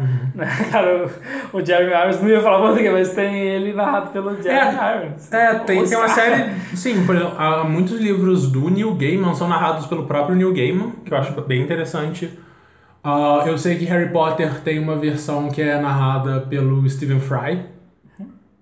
Eu acho que ele também já narrou Senhor dos Anéis. Senhor dos Anéis também tem muita. Eu, eu acho que o Ian McKellen e o. o. o. o Saruman. Ah, peraí. Ah, caralho, ele foi o Drácula. Caralho. Sim, porra, ele é foda pra cacete. Ele morreu, infelizmente. Ele morreu, ele é o conde do cu. Ah, Ah, porra, que merda. Qual é o nome do cara? Christopher Lee. Christopher Lee. O Christopher Lee, eu acho que foi ele ou o, o Ian McKellen que leram também O Senhor dos Anéis. Ah, é. Eu acho que deve ter sido ele, porque ele era mega fã do Senhor dos Anéis. Ele, ele, ele foi a única pessoa no elenco que conheceu o Tolkien. Hum. Ah, ele lutou na O Segunda Tolkien. Guerra. Ah, então é toda uma coisa. Gostava muito. Ele tinha uma banda de metal. É, né? Ah, matou nazista, conheceu Tolkien, foi o Saruman. Ele queria ter sido o Gandalf, mas eu entendo porque ele foi o Saruman. Eu acho que foi uma ótima escolha para os dois papéis, tanto É, né? o Saruman quanto o Gandalf. Ótimas es- escolhas, amo os dois, amo o Ian McKellen. Ah, vou ficar muito triste quando o Ian McKellen morrer. Ah, falando em ficar triste e livros, o que, que você descobriu sobre o livro do Iwata? Porque, porque é muito engraçado que esses dias saiu um, um tweet assim, tipo, ah, cite aqui um- uma pessoa famosa que você chorou quando morreu. Eu Porra, o Iwata, eu, eu chorei. Porque, como no- 90% do meu Twitter são pessoas que falam de videogame, ah, eu lembro, eu tava no Rio, a última vez que eu fui pro Rio ah, pra ficar lá na casa da minha mãe, quando minha mãe ainda morava lá, foi um dia que eu tava, eu tava, sei lá, sentado no sofá, assistindo um filme com a minha mãe, eu tava mexendo no Twitter e de repente o Iwata morreu e eu não saí do Twitter. E aí começaram a sair, tipo, ah, depoimentos de coisas que ele falava sobre como videogame era importante para ele. Uh, ah, sabe, tipo, Canto tá em Pokémon Crystal e. Gold? Não, Canto é a primeira geração. Não, Canto é a primeira geração, mas ele tá na segunda geração também. É, Canto tá, mas no, no, no pós-game. Não, né? então, mas ele tá no pós-game porque o Iwata, ele aprendeu a programar uma coisa que salvava muita memória no, no cartão do Game Boy, É. que permitiu que eles colocassem Canto no final, sabe? Tipo, Caralho, que foda. então, ele- sabe, foi ele que criou o Kirby? Não, não lembro. Acho, não, acho que foi o Sakurai que criou o Kirby. Mas então tem essas várias histórias do Iwata que começaram a sair e dele começando a falar sobre videogame, falando tipo, ah não, porque videogame é uma coisa que eu faço do coração e que é muito importante pra mim. Então eu comecei a chorar descabidamente aquele dia. E aí começaram a sair esses dias ah, notícias sobre esse livro, o Iwata-san, que está sendo publicado pela editora do criador de Earthbound, porque depois que ele fez o Mother 3, ele parou de fazer videogame e foi, abriu uma editora de livro, e aí eles publicaram o Iwata-san, e aí saíram os depoimentos do Miyamoto sobre a amizade dele com o Iwata, e aí tem umas coisas dele falando de, pô, gostava eu não vi o Iwata como um chefe, e a gente almoçava junto quase todo dia, e quando ele foi contratado para ser o presidente da Nintendo, ah, eu não sei se ia dar muito certo, porque ele é mais novo do que eu, e parece que tem todo um lance, todo um É, lance aí, de que- Kohai Senpai, né? Pode crer. mas que aí em pouco tempo eles resolveram isso e que eles se viam como amigo e que ele sente muita falta de que quando ele tem uma ideia idiota para um jogo no final de semana, ele conversava com o Iwata e o Iwata falava, tipo, isso não vai dar certo, Miyamoto. e é tipo, pô, eu não tenho mais essas conversas e eu sinto muita falta disso. Tem o próprio cara do Earthbound, eu esqueci o nome dele agora, que ele tá publicando um livro também, tem os relatos dele falando, tipo, pô, toda vez que eu ia pra Kyoto, eu arranjava uma desculpa pra eu almoçar com o Iwata. E sempre que ele. Eu não sei onde que fica, se ele fica em Tóquio ou não, mas toda vez que ele aparecia por aqui, ele vinha no meu escritório, a gente vinha bater papo. E você pensa que ele, como o presidente de uma grande empresa, ele andaria com seguranças, mas ele vinha sozinho. De boa. E ele não ligava, e ele era super tranquilo, a gente almoçava junto e conversava de uma maneira super informal. E eu fico tipo, o Iwata era tão legal! Eu gosto. Sabe, até hoje assistir Nintendo Direct sem o Iwata é uma coisa que eu fico tipo, pô, já fazem quatro anos, mas pô. Teve um lance quando ele tava doente, né? Que fizeram o lance dos fantoches. Sim, sim, porque ele não queria parecer fraco, porque ele tinha medo disso deixar a imagem da, da empresa ruim, então ele pediu pra fazer fantoches, e aí a apresentação dos fantoches é super divertida e engraçada, então. Hum, é foda, né? Porra, o. Sabe, tipo, e, e- é foda porque a gente tá aqui. Quer dizer, ele foi um desenvolvedor, sabe? Ele tava lá, ele programou um monte de jogo, mas ao mesmo tempo ah, eu, eu conheci ele principalmente como executivo, e a gente tem essa imagem meio ruim de executivos, que é uma imagem geralmente justa de, de- dela ser ruim. Mas, sei lá, o, o Iwata, ele sempre. Sempre que ele apareceu publicamente, ele sempre pareceu ser a pessoa mais amável do mundo. Então eu espero que esse livro um dia saia em inglês. É, verdade. Ah, pra eu poder ter uma chance de ler, porque eu, eu gostava bastante dele e. Saudades de Wata. Não, é, é um cara que tá com o nome escrito, né? Na história dos videogames. E. Ah, e você falou de Kirby, ele fez o Kirby's, Kirby's Adventure, né? Pô, Super Mario Galaxy, cara, tem noção disso? Ah, não, sim, mas, mas o, o- o- Eu acho que aí ele já é mais produtor, porque isso é na época quando ele era, já era presidente, então ele meio que tá. Ele tá, tem um pouco do dedo dele em tudo, sabe? Tipo, mas ele. Mas Sabe, o tipo, cara era um cara que gostava de videogame. Sempre o cara Sim. amava videogame. O Sim, cara sim. tava pra ganhar dinheiro e- só. E ele é o cara que tava lá na Nintendo quando. Ele ele é um dos responsáveis pelo DS e pelo Wii e pelo sucesso que eles foram. E aí, quando saiu o Wii U e o Wii foi um fracasso, ele ah, abaixou o próprio salário pra não ter que demitir ninguém. Porque ele não queria que isso abaixasse a moral, porque ele achava, pô, a gente tá indo mal, porque o Wii U não tá vendendo porra nenhuma. Então, no lugar de a gente demitir nossos desenvolvedores isso abaixar a moral da gente, tanto internamente quanto nos olhos do público, eu, como presidente, vou diminuir o meu salário. E assim, eu sei que, tipo, existe todo um discurso de marketing muito bonito por trás disso, mas também tem, muito, tem muita gente que olha isso com mais ceticismo, porque, tipo, ah, as leis trabalhistas do Japão são protegem eles melhor do que nos Estados Unidos, onde você pode simplesmente demitir milhões de pessoas e foda-se. Então tem um. Deve ter um pouco disso também, mas de novo, eu, eu, eu, eu, ainda acho que. Sei lá, você corta o salário de outras pessoas como presidente antes de cortar o seu se você não quiser fazer uma coisa que você acha que. Eu, eu não sei, eu não sei. Eu. E pode ser um. Pode, Empresas e empresas também. né? é, é, eu acho que. É, e pode ser a gente agora criando uma memória muito nostálgica de alguém que já tá morto, então a gente vai só lembrar essas coisas como coisas positivas. E tipo, Ah, ah, mas também a gente tem, a gente, que nem você falou, dos empre- a visão dos empresários, a gente tem a tendência de, meu amor, né, comendo, comendo açaí, ter essa visão de sempre pensar negativo, ah não, Uhum. pois isso é jogada de marketing, né? é jogada de marketing, zoeira e tal, o cara tá ali só pra construir uma imagem, mas, cara, quando se trata dele, eu acho que, tipo assim, é que nem você falou, é que ele quebrou muitas coisas, né, cara, o cara, tipo, era um, o cara do chefe, tipo, a visão de um chefe no Japão, normalmente é o quê? Japão, hierarquia, né, o cara é o boss, o cara é o senpai, respeito, mas que nem depoimento do Miyamoto, que ah, a gente comia de boa Aham. assim, pá, trocava ideia, conversava, então eu acredito que, que pode ter acontecido de coração mesmo. Ah, Aham. pô, eu amo videogames, é isso aí, sabe? E eu vi, tem na Amazon só que tem em japonês e, que nem você falou, acho que provavelmente esse livro vai ser traduzido para inglês, pra inglês, com acho certeza. sim. Ah, eu- tinha uma outra coisa que eu vi, parece que.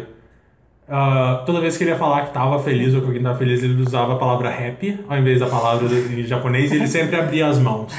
e eu, tipo, ah, isso é bonitinho, sabe? Tipo, ah, que legal, saca? Tipo, eu, go- eu gostava do Iwata. Eu, eu chorei quando o Red se aposentou e ele fez o vídeo se aposentando, agradecendo todo mundo. Não, eu não sei, eu, eu, eu, eu não sei se é uma coisa que é da Nintendo, dela ter criado. Principalmente, eu acho que o Red e o Iwata, acima de tudo, como essas figuras meio tipo, ah, eles estão nos directs, eles estavam na E3, e eles são pessoas extremamente carismáticas, apesar de ainda serem executivos, então você vê eles e, e- o Red principalmente ele adotou muitos memes que as pessoas fizeram dele de um jeito que é do tipo ah porra ele parecia legal. De um jeito que eu acho que o, o, o Doug Bowser tá fazendo sabe? Tipo, na primeira E3 tem o lance tipo ah a gente vai mostrar aqui nosso primeiro nosso novo presidente o Bowser. Aí aparece o Bowser de Mario com uma gravata do tipo não o outro Bowser. É do tipo ah ok. Sabe? Do tipo ah, porque a Nintendo a Nintendo ela se leva muito a sério Sabe, tipo, e, e ela é a empresa que acaba. Estavam fazendo um, um remake. Um fã tava fazendo um, fez um remake do Metroid 2 e a Nintendo mandou tirar do ar. Fechou não sei quantos sites de emulação. Não sabe lidar direito com a internet. Não deixa as pessoas mon- monetizarem jogos dela, ao menos que eles façam parte de um acordo mega faustico, bizarro. Ah, então, então tem essa imagem da Nintendo Corporação, e, mas ao mesmo tempo tem um pouco essa imagem tipo, dessas pessoas da Nintendo que parecem se importar muito e gostar muito do que elas fazem. Então é estranho. Ainda é uma corporação, mas é uma corporação que eu gosto. É estranho isso. E é aquele lance, né? A Nintendo tá sempre se reinventando, né? Esse, esse, esse novo pre- esse presi- presidente, não, esse o cara que entrou no lugar do Red, do Red ele é, ele é o que? Americano? Uhum. É, ele é chefe da Nintendo of America. É, pode ele é o presidente da Nintendo of America. Eu não sei o nome do atual presidente da Nintendo. Porque lembro. eu tava pensando nisso, né? Como, como eles se aproveitaram também, né? Porque a Nintendo. eu- acho Ah, não, esse cara 100% tá nesse cargo porque o sobrenome dele é Bowser. Saca? Saca? do Tipo, Não. se você, se, você, se você tá dando uma entrevista de emprego na Nintendo lá pra alguém pra cargo executivo X e de repente fala Doug Bowser. É esse cara.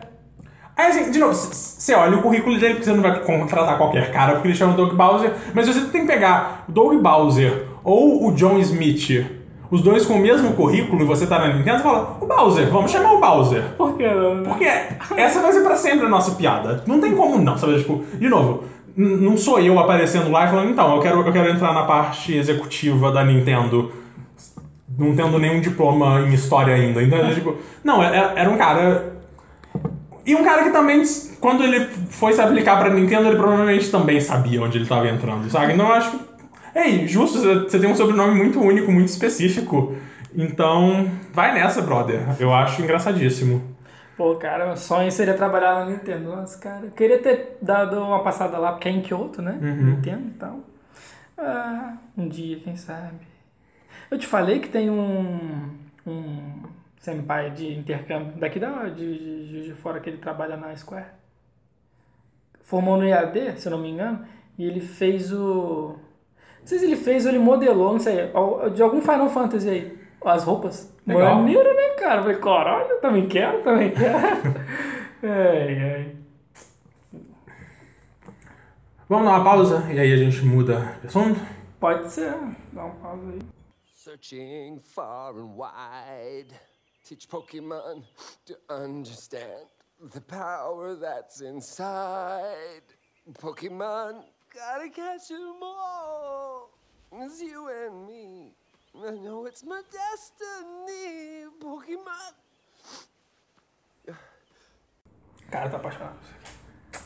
O porta-copa, porta-copa não. É, eu não sei o nome disso. É, o, é, hum, We're back. mas, enfim, estamos de volta. Ah, a gente tava falando do Iwata e. Falando de Nintendo, eu. Comprei um Switch. Isso já não é surpresa, se você ouviu o último podcast, eu citei isso algumas vezes. Se você me segue no Twitter, os últimos três meses da minha vida foram uma grande saga pra eu comprar um Switch. Sabe, que, que em final de semestre eu preciso comprar um Switch. Tanto, sei lá, meu Switch saiu, chegou lá em casa uma semana e meia antes da- do semestre acabar e foi tipo, putz, sério, você vai me chegar agora. E o que aconteceu? Teve E3, e na E3 eles anunciaram uma coisa que eu não esperava que fosse anunciada tão cedo, que é a continuação de Breath of the Wild. E como eu acho que eu já falei aqui várias e várias e várias vezes, eu acho o Breath of the Wild um jogo fantástico. Tanto que, quando o meu Switch chegou, a primeira coisa que eu fiz foi imediatamente comprar o Breath of the Wild com todas as expansões. E aí eu fui jogando, e fui jogando outras coisas. Ah, eu tô gostando bastante do Switch. Ah, eu. Deixa eu ver, o que eu já joguei nele? Eu, eu tô jogando Zelda. Eu tô agora. Hoje de manhã eu terminei a última Divine Beast, Ó, a dos Gorons. E aí eu comecei a fazer o DLC pra pegar a motinha. Motoca. qual que você achou mais difícil das Divine Beasts? Então, já. ah, Difícil não, chato. Não, não difícil, chato. eu acho que a dos Gorons é a mais chata, porque é que você tem que mais entrar no menu e ficar rodando. e elas, tipo, ah, eu não gosto de nenhuma delas. Pra mim, elas são o ponto mais fraco do jogo. É, né? Eu acho que se elas tiverem. Elas, elas podiam ter um visual mais distinto entre si, mas elas são todas um Ah. marrom sem graça por dentro, que é tipo. Ah. Então.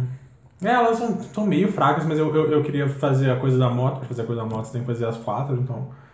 ah, eu tô fazendo. E é muito legal porque. Quando você termina a quarta Divine Beast, você recebe uma. Você ouve a voz da Zelda na sua cabeça falando, tipo, "Pô, você conseguiu, os Divine Beasts estão do nosso lado e tal. Vai aonde você acordou e coloca seu Sugar Slate lá. Aí você coloca e aí aparece uma arma que eles até mostraram no DLC que é, é, um, é, um- é tipo um, um garfo. Não um garfo, mas é, Tridente. é, é um tridente de quatro pontas. Quadridente. Ah, e aí o que acontece? Você só consegue usar. Você só usa ele nesse primeiro que eu saiba. Eu não sei se você libera ele depois. Ia ser meio legal se você liberasse ele depois. Mas enquanto você tá usando ele, você tem que derrotar um, um número de inimigos no Great Plateau. E aí você vai. Tem quatro áreas. Aí em cada área tem um grupo de inimigos. Quando você derrota esses inimigos, você abre uma shrine. Você tem que fazer a shrine e chegar no final, você tem que fazer as quatro shrines e aí depois ele te manda para uns outros lugares, tem que fazer umas outras coisas. Eu, eu, eu só terminei as quatro shrines e eu ainda não vi o que eu tenho que fazer depois. Mas aí eu fiz isso, e aí o lance é, quando você tá segurando essa arma, você mata qualquer inimigo com um hit só, Ó. mas ela tem dois ataques, ela precisa dar uma recarregada de tipo alguns segundos. E você tá sempre com meio, um quarto de coração. Então qualquer porrada em você, você morre. Então o negócio, tipo, você dá uma porrada, você mata, mas se você recebe uma porrada, você também morre. Ah, e aí foi muito divertido ah, esse período. E aí a, a- ah, os desafios foram bem interessantes. Eu te- teve um, um que eu tive que colocar. Aí eu aproveitei pra usar as roupas do DLC que eu quase não uso porque elas. Não tem como você dar upgrade nelas, então você. Tipo, ah, Fica, né? é, então, tipo, ah, sei lá, a- a, Mais estético. A minha. É, porque, por exemplo, a, a minha túnica do herói lá azul, ela tá no nível máximo que tem 32 de defesa, isso é mais do que um set inteiro sem upgrade de- das outras. Então, por que, que eu vou usar essa merda? Mas como eu vou morrer por um hit de qualquer coisa, então vou. Aí eu coloquei a roupa lá do Phantom Ganon, que te dá stealth, Bom. pra eu poder chegar num grupo de inimigos que são os, os Lisalfos, e aí como eles têm aquele cuspizinho que te ataca à distância, eles estavam me enchendo o saco, então, eu, tipo, É já. stealth. Sempre foram Deixa eu ir lá. chatinhos. Esses Mas, mulher, cara, Zelda é fantástico. Porra. É. Porra. E é um jogo que se reinventa, né? Tipo, pra mim, na minha experiência, que eu já comentei com você no programa, fora do programa, que vou jogando e tal. Aí chega um momento que eu fico meio de saco cheio com a mecânica do- das armas que quebram, né? Ah, que saco chato pra caralho, tomar no cu. Aí depois eu ligo o videogame, aí eu escuto aquela musiquinha e vou. Assim, eu não gosto de usar fast travel, então eu vou no mundo e é grande pra caralho, meu irmão, é grande. muito grande.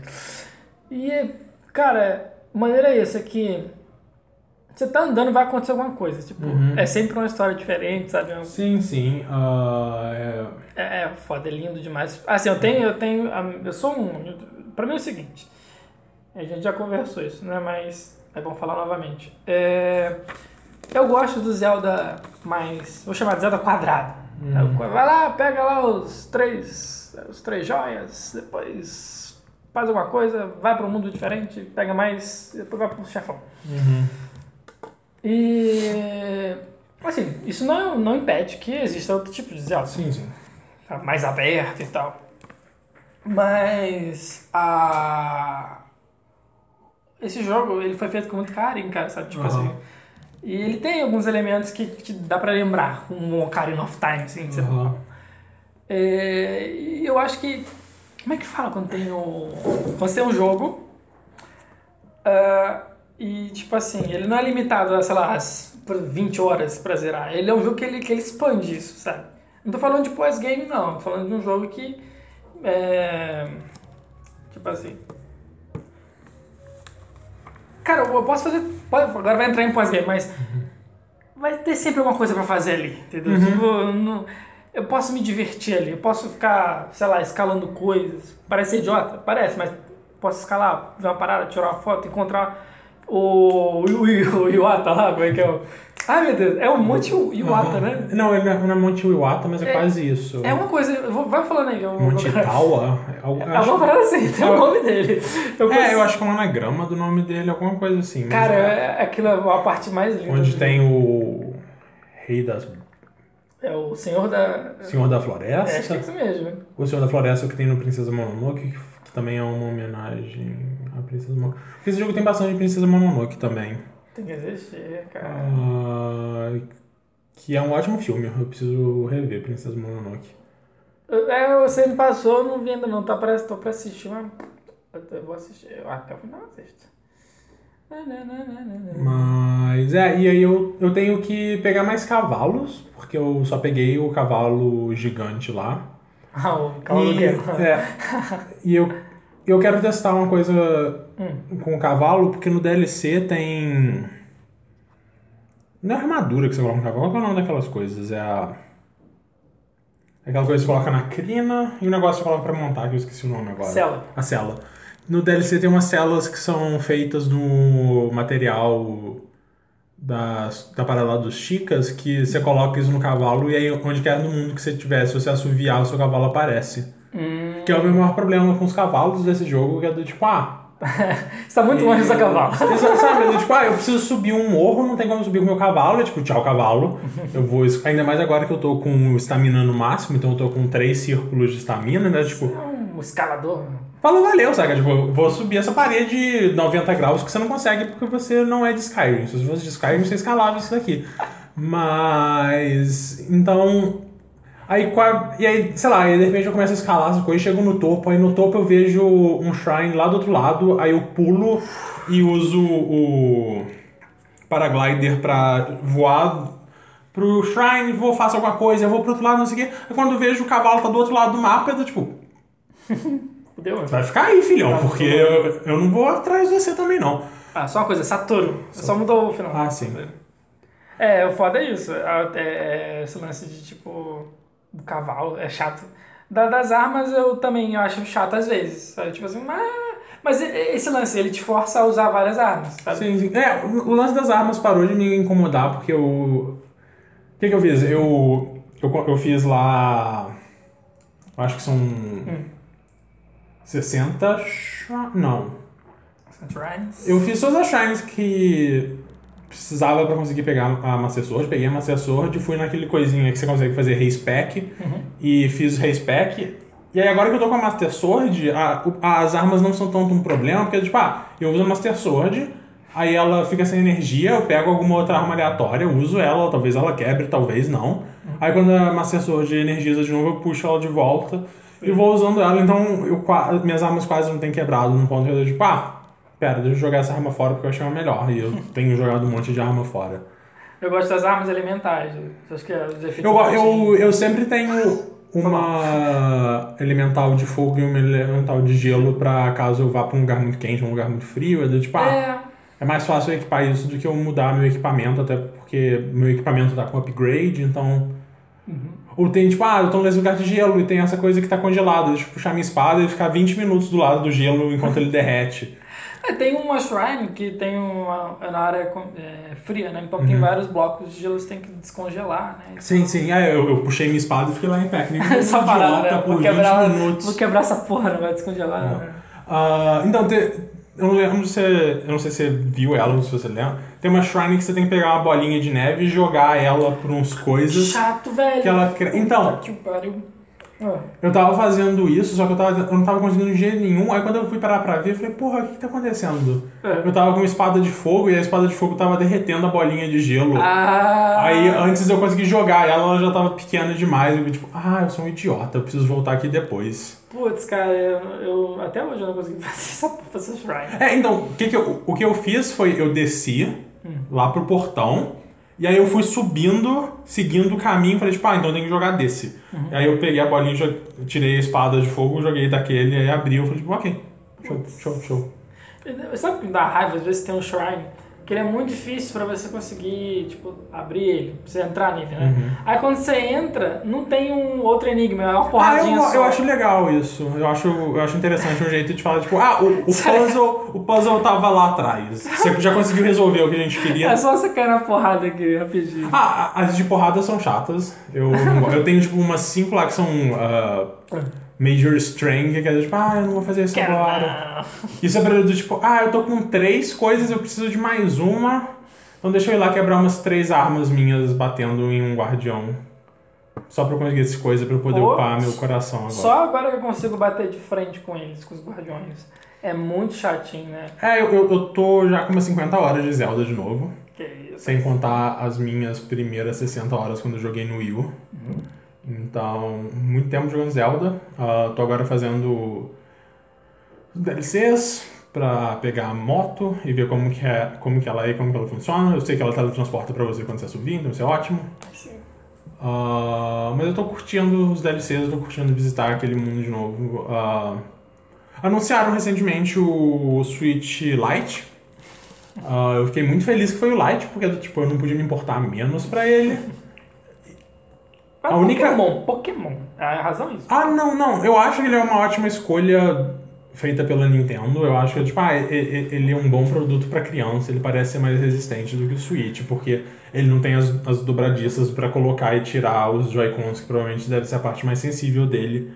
Ah, e aí é muito engraçado porque o Switch é provavelmente o primeiro. Primeira coisa, o primeiro console da Nintendo que ele parece que ele é um pedaço de tecnologia e não um brinquedo. Saca? Tipo, se você pega o, o, o tablet do Wii U, ele parece um tablet de brinquedo. Você, você pega um 3DS, é tipo, ah, ele é um pedaço de plástico. Ah, o Switch não, o Switch parece que é tipo, ah, é que nem quando eu tô mexendo num tablet ou num celular ou, ou no PlayStation 4, tipo, ah, isso daqui é tecnologia, isso daqui não é um brinquedo. Então ele, ele tem essa coisa de parecer mais frágil do que a maior parte dos consoles da Nintendo, que costumam parecer tijolos, que você pode fazer o que você quiser com eles, que eles vão durar pra sempre. E o Switch já tem várias coisas de tipo, ah, a primeira leva teve aquele problema no Joy-Con esquerdo, esquerdo, não lembro qual. Do, que a recepção tava meio ruim. Ah, esse mês eles estão reportando o lance de Joy-Con com drift. Então, o Switch ele parece ser um, um, um aparelho mais sensível, Sei. mas eu, eu tenho gostado bastante dele. Ah, a única coisa que eu gosto do, do Switch Lite que eu gostaria que tivesse no Switch é o de pad normal. Faz falta, né? Faz falta. Faz. Ah, É porque é projetado pra, pra você ter um Switch já com dois controles. Sim, sim, não tem, sim. né? que eu acho quem teve essa decisão deveria estar recebendo chicotadas até agora, porque essa é uma decisão terrível. Mas é que isso é ocidental, você tem a mão de um urso. Lá o japonês é mão pequeno.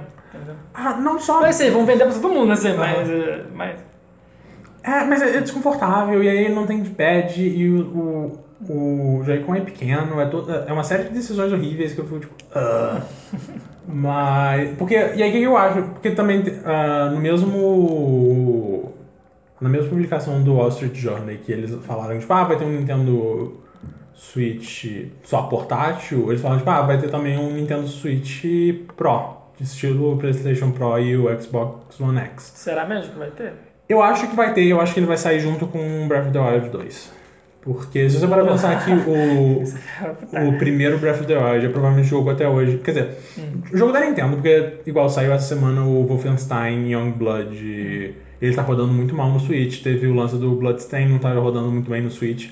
Mas se você pensa em Zelda como o, o único jogo first party da Nintendo que não roda tão bem no Switch, que às vezes tem umas quedas de frame, pra mim faz sentido eles lançarem a continuação com um console mais parrudo pra falar do tipo, toma, esse daqui você vai conseguir jogar com ele sem queda de frame. Pode crer. Então, eu, eu acho que vai ser isso. Ou vai ser alguma coisa tipo lançar um pouco antes, igual o Pro vai sair, o Pro não, o Lit- Little vai sair 20 de setembro e o Pokémon sai em novembro. Então, vai ser uma coisa que eles vão dar um tempo. Cara, quando você falou do, do Pokémon, eu só tô imaginando aquelas filas pra comprar o, o Light, né? Uhum. O Pokémon junto. Eles vão fazer, cara, isso vai fazer um sucesso foda, porque. Eu não sei qual que é o tamanho, você lembra o tamanho? Deve Ele é um pouco menor. Um pouco menor? assim, É, é, o, as fotos que eu vi gente comparando, é, ele tem o tamanho de um Switch com um Joy-Con só, saca? Tipo, Ah. você coloca só um Joy-Con. Bom. E o peso também, né? Ele é um pouco mais leve, a bateria dele vai ser um pouco melhor. Tem, é, tem que ser. Ah, tanto que vai, vai ter uma revisão agora nova do Switch que deve começar a sair em novembro, que a bateria do Switch normal também vai melhorar um pouco. Ela vai passar de 3 a 6 horas para 5 a 9 horas de Sei. bateria, o que é um bom upgrade, mas eu não jogo ele tanto em situações onde eu não possa carregar ele, que isso me incomode bastante.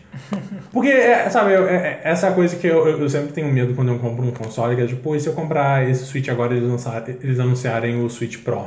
Eu vou ficar tipo, pô, eu podia ter esperado, mas é tipo, ah, não. Como ainda não tem nenhuma previsão de pra quando vai sair o Switch Pro, e como, como eu tenho jogado muito o Switch, eu, eu tô satisfeito. Hum. De novo, não ligo pro Lite. Eu gosto. Eu, eu tenho jogado ele mais portátil do que na TV. O que sou eu comendo minha língua, porque eu achei que isso não ia acontecer.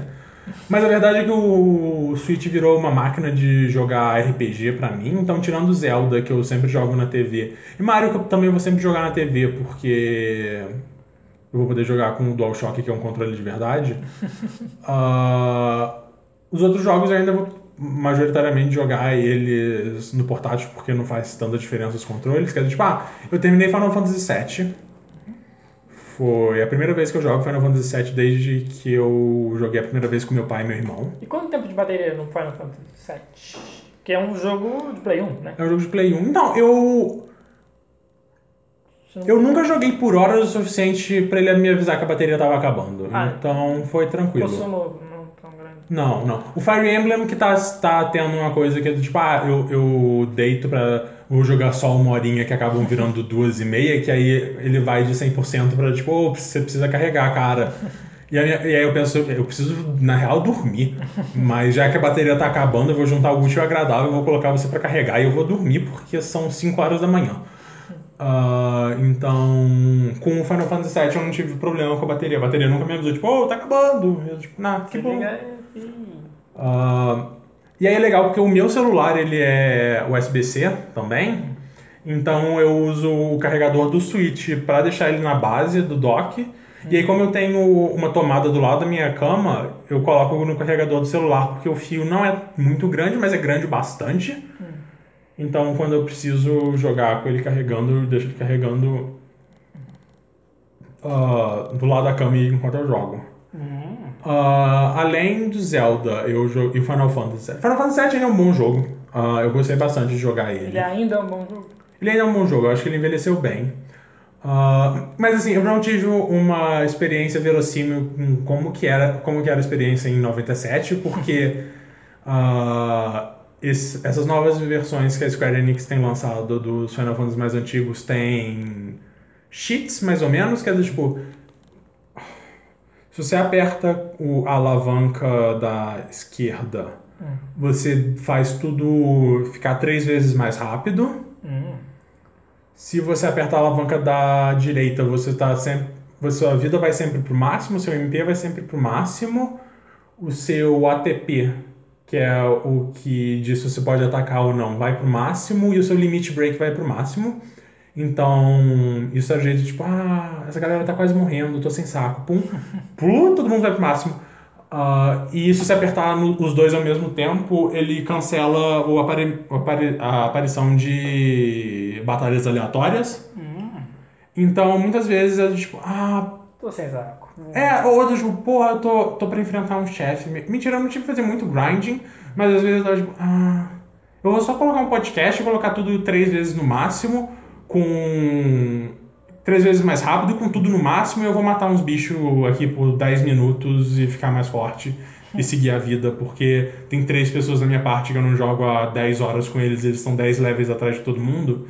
Então deixa eu colocar eles aqui, colocar eles no mesmo nível que todo mundo e seguir a vida. Mas foi bom, eu, eu, gostei bastante. ah, aí eu, como o Final Fantasy VIII, ele foi anunciado pra sair ainda esse ano num remaster que eles vão dar uma mexida no gráfico e tal. Ele ainda não saiu, eu tô esperando. Eu comprei o Final Fantasy IX. Ah, uma coisa sobre o Final Fantasy VII. A, a tradução ela é infame de ser muito ruim. E aí é muito estranho, porque eu não entendo bem de inglês pra conseguir, tipo, ah, isso daqui, sabe, tipo, eu não consigo apontar muito bem. A... Tem algumas coisas que estão gramaticais. gramaticamente errados que eu consigo ver, mas no geral, tipo, ah, eu não sei. E aí é muito estranho, porque jogando Final Fantasy IX, é do tipo, ah, a história do 7 é mais interessante, os personagens do 7 são mais interessantes, mas isso daqui tá mais bem escrito. Eu não consigo te explicar ex- palpavelmente aonde tá a diferença, mas tem uma clara diferença aqui. Que é do tipo, ah, a forma como essas palavras estão fluindo fazem mais sentido. Sei.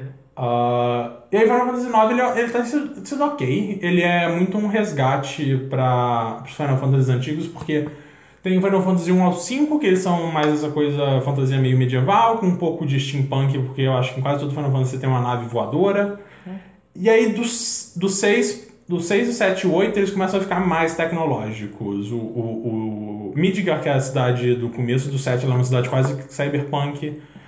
Ah, você está lidando com coisas tipo. aque- Aquecimento global não, mas com o fim do mundo por causa da mudança climática, porque corporações do mal estão roubando, estão literalmente usando a energia vital da Terra para fazer energia elétrica e conseguir dinheiro.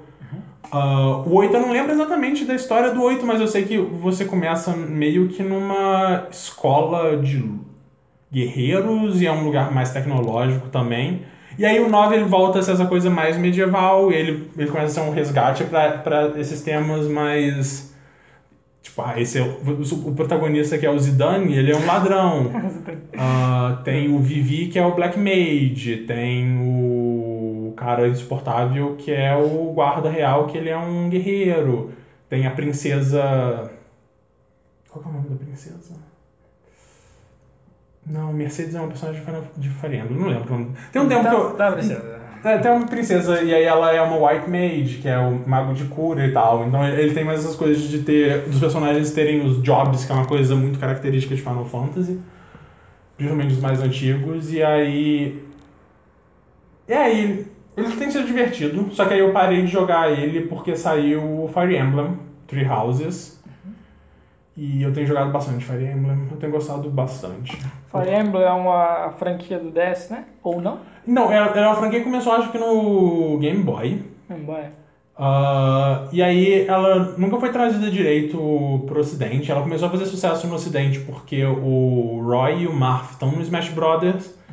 E aí eles trouxeram alguns, mas nunca fez muito sucesso. Até saiu o Awakening no 3DS. Que o Awakening era pra ser o último da série. Porque do tipo, ah, isso aqui não tá dando sucesso, a gente vai lançar esse. Se não for, não foi, saca? Sei. E aí eles lançaram e foi um puta sucesso. Porque. Eu não sei exatamente porque, eu acho que foi porque o 3DS era muito grande e a tradução foi muito boa. Foi uma tradução feita pelo pessoal do 84. Que eles têm um podcast que fala sobre jogos japoneses e a tradução que eles fizeram foi muito legal. E ele trouxe o sistema de suporte que você pode.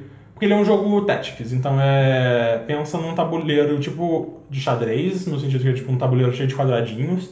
E aí cada, cada personagem tem sua classe, e aí você controla eles e você tem que vencer a batalha nesse coisa. E aí o suporte funciona como? Se você coloca um personagem do lado do outro, ele vai dar um, um bônus pro outro personagem e eles vão ah, se tornar mais próximos. E aí tem ranks que vão de D até S, acho que é DC. DCBAS. E aí, quando você chega em S, você pode casar os personagens. Tá. Ah, Mas será o Bound? deles? Oi? É o Bound? Sim, sim. Ah, e aí eu acho que isso foi uma das coisas que ajudou a popularizar muito o, o Awakening quando ele saiu aqui no ocidente. E aí ele fez muito sucesso, tem 300 mil personagens de Fire Emblem no último Smash. Ah, Tem ele- 300 mil personagens no último Smash. Isso é ponto, Sim, né? sim, mas assim, tem.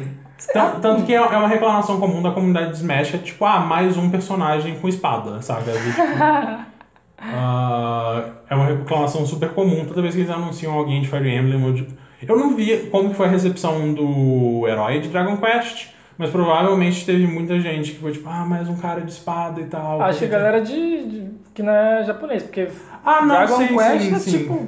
Cara, só, só uma coisa, rapidão, é pequenininho. Uhum. Por exemplo, é, eu quando converso com a Misaki, tá rolando. Tá, alguém tá vendo televisão lá, Uhum. toda hora passa um, pá, pará, a musiquinha do Dragon Quest. Sim. E, cara, é uma febre. Tanto é que eu perguntei pra você, pô, você jogou isso? Isso é bom? Porque lá, cara, Dragon Quest é tipo. Tipo, o jogo, sabe? Geral joga essa porra. Sim, sim, Quero sim. jogar também. Tanto que. ah, eu não sei quanto que isso é verdade, quanto que isso é lenda urbana. Tem a lenda que tipo, proibiram de lançar Dragon Quest em dias de semana no Japão porque as pessoas matavam trabalho e as pessoas matavam escola. É, isso é verdade mesmo, acredito. Ah, então, Dragon Quest é toda uma coisa lá. É. Ah, tanto que tem a, a, a- gente tava falando do Togashi, tinha piada que tipo, ah, se vai lançar um novo Dragon Quest, o Togashi vai parar de fazer Hunter x Hunter porque Vai jogar. vai jogar. Ah, então eu, eu, eu, eu sei da importância que Dragon Quest tem no Japão, que não é uma. Por isso, por isso que o- tem um personagem dele em Smash agora que, mu- que não faz muito. Que a, o Ocidente provavelmente tá tipo. Até porque muitos. ah, Eu acho que essa altura do campeonato quase todos já foram traduzidos oficialmente pro inglês, mas muitos não vieram, principalmente na época do, Super Nintendo. do, Super, do Nintendinho e do Super Nintendo. Sabe, tem a coisa que tipo, o primeiro Dragon Quest em inglês chama Dragon Heroes. Ah, então. Foi uma série que, que, ah, nunca pegou direito aqui no Ocidente. Ah, e, é, e é estranho, porque, são, porque era antes a Square Soft tinha Final Fantasy e a Enix tinha Dragon Quest. E agora a Square Enix tem as duas maiores franquias de RPG do mundo. RPG japonês. Ah, mais especificamente, porque se você começar a comparar com tipo Skyrim e, essas coisas mais ocidentais, é bem diferente. Mas é. E aí o, meu Switch virou meio que uma máquina desse tipo de jogo, porque. Pera, eu. Ah, é, eu tava falando de Fire Emblem. É, e eu tenho jogado muito Fire Emblem. Ah, esse Fire Emblem, ele. Ele ah, toma muita inspiração de Persona. Porque você. Você é o filho do maior mercenário daquele continente. É um continente que tem três países. Um que é um império, outro é um reino sagrado e outro é uma aliança de nobres. Uh, e aí no meio entre esses três países fica o monastério de Garrick Maw. E nesse monastério tem a Academia dos Oficiais, que lá é onde as pessoas vão para treinar e tal. E aí você tá meio que indo naquela direção e você encontra três jovens sendo atacados. E você, você e seu pai, que são mercenários, defendem eles. E aí você vai com eles até, a, até o monastério. E aí lá no monastério a papisa fala, tipo, ah, a gente tá sem professor, você vai ser o professor nosso agora. Uh, você, pessoa que tem basicamente a mesma idade que os alunos e que ninguém conhece, vai ser o professor novo. E aí você vira o professor da escola, e aí você tem que escolher uma das três casas, que são os Black Eagles, que é a casa que eu escolhi, que é liderado pela Edelgard, que é a futura imperatriz do império lá que eu não lembro o nome. Hum. Tem os Blue Lions, que são comandados pelo Dimitri, que é o príncipe do, do Holy Kingdom. E tem o, tem o Golden Deer, que é comandado pelo Claude, que é o futuro chefe da, da, da Aliança dos Nobres lá. Hum. Uh, e aí você tem. O que acontece? Aí você começa a ter o, o seu mês estruturado em semanas e aí todo início do mês eles falam, tipo, ah, no final do mês você tem essa missão X. E aí eles falam que, é que vai ser a missão. Por exemplo, no primeiro mês, tipo, teve uma série de bandidos atacaram um lugar sagrado. Vocês vão lá e vocês vão tirar esses bandidos daqui. E aí você é avisado isso logo antes do. no início do mês. E aí você tem o mês todo para você ficar fazendo o que você quiser na, na escola. E aí você tem, dois dias especiais, que é meio que o sábado e o domingo. No sábado você escolhe o que você pode fazer. Você pode ter o dia livre, o que significa que você pode andar pela escola e você pode conversar com os alunos, você pode pescar, você pode fazer jardinagem, você pode almoçar com os alunos, você pode tomar chá com os alunos, uh, você pode conversar com algum professor e aí isso aumenta, por exemplo, ah, tem, tem esse professor aqui que ele é bom em magia e fé. Você pode conversar com. É porque. Não, não, tranquilo.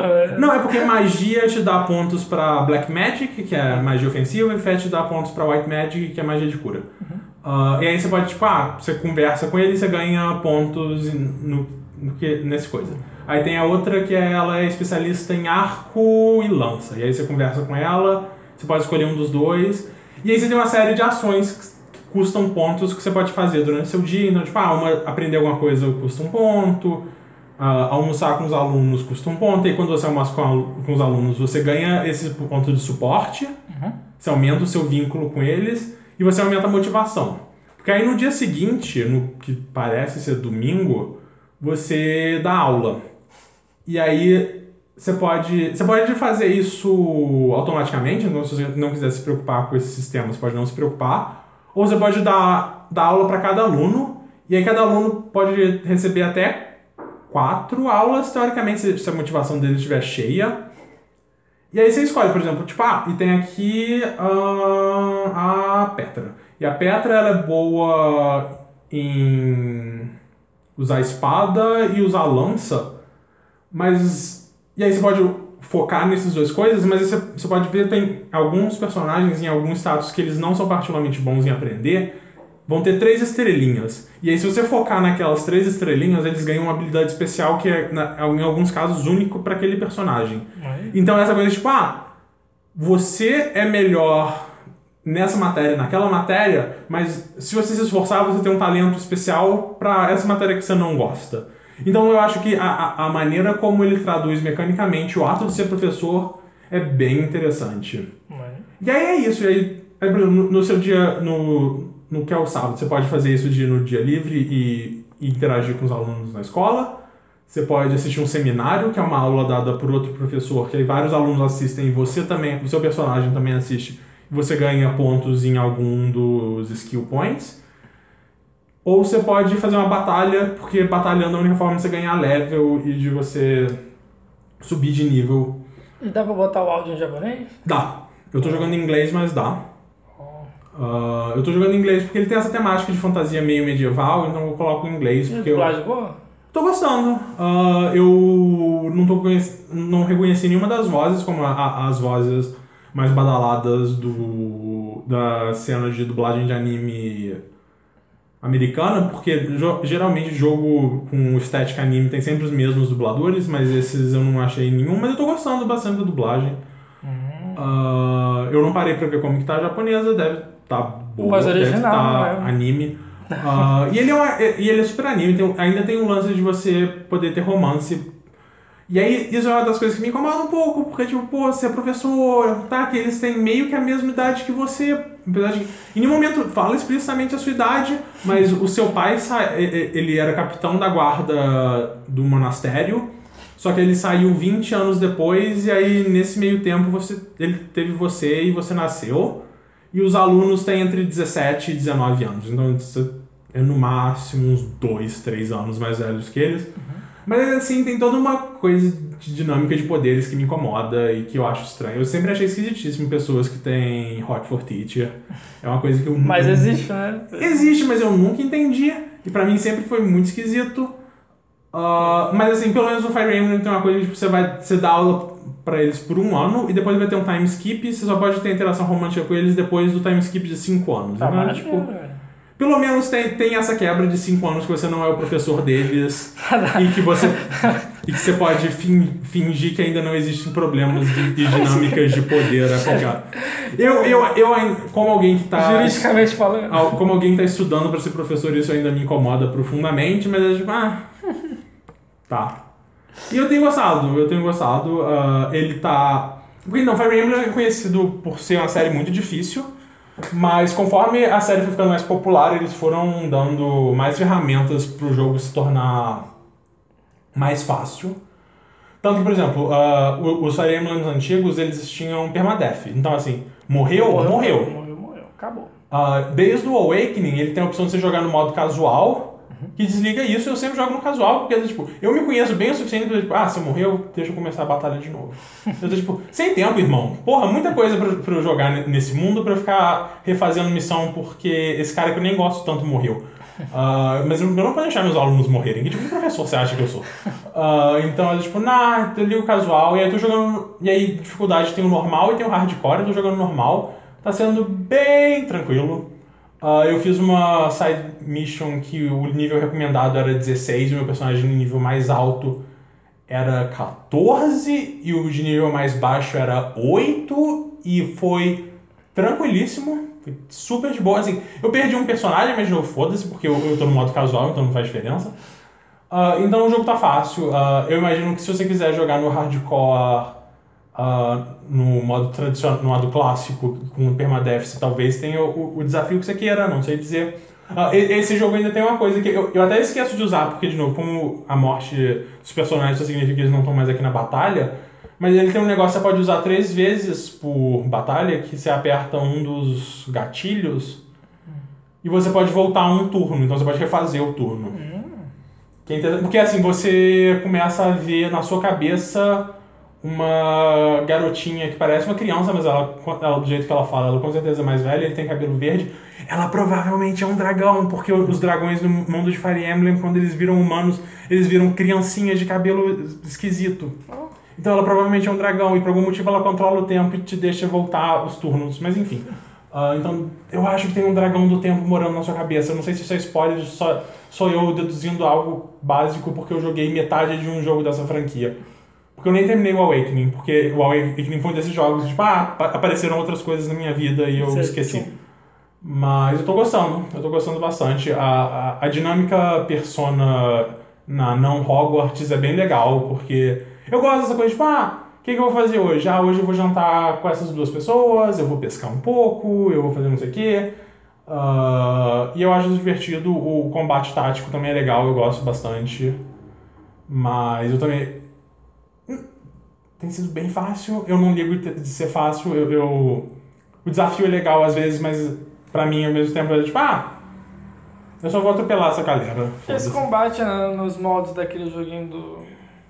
Mario vs Rabbids ou não? Eu não sei. eu- É, é, é similar, é similar. É, o- é o mesmo gênero. É, é não, não, é, é mais ou menos o mesmo gênero. É. O Fire Emblem tem mais uma coisa de classes e tal. Ah, os, os antigos, os antes desses, tinham mais uma coisa que era o triângulo das armas. E nós, tipo.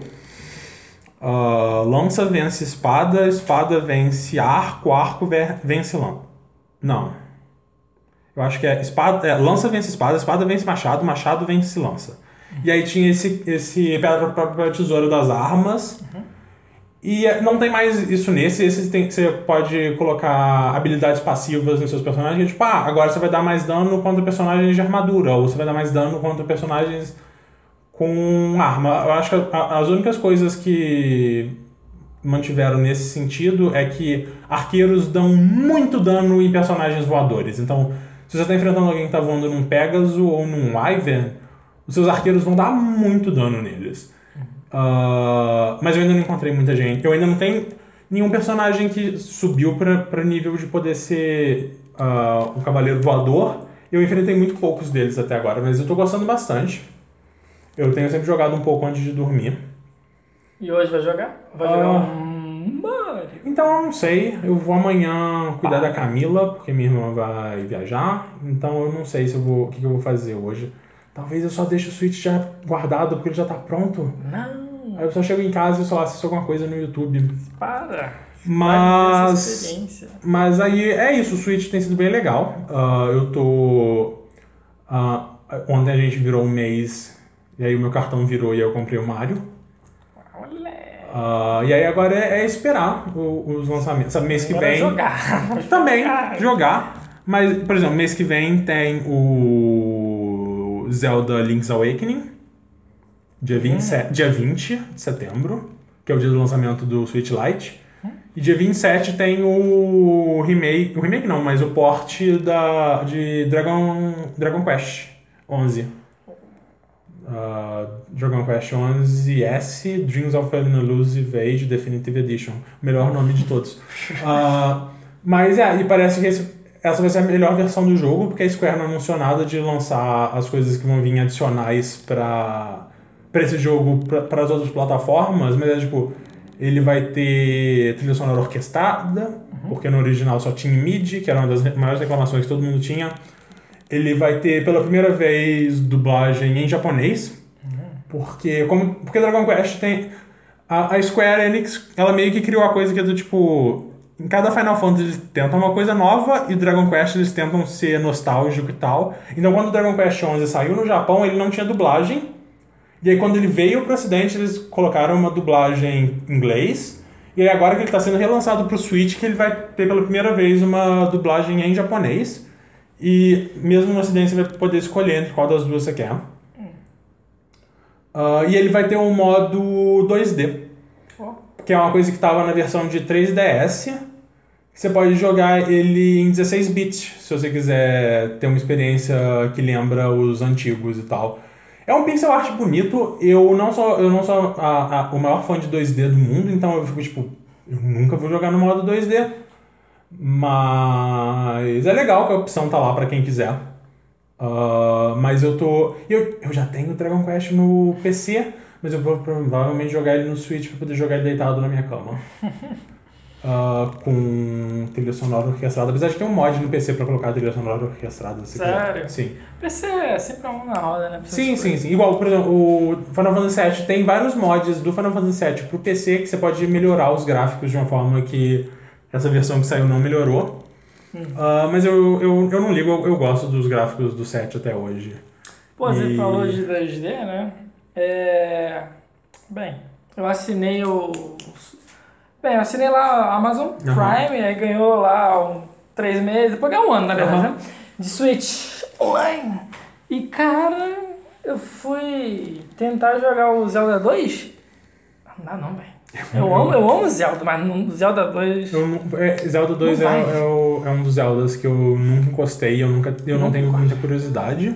Não, Ah, eu tenho uma preguiça, todo mundo fala que é muito complicado e que ele é um. Sabe, é tipo, igual, eu tenho assistido muitas pessoas jogarem Mario Maker. É um jogo que eu tenho bem pouco interesse porque eu não gosto muito de Mario 2D. que isso.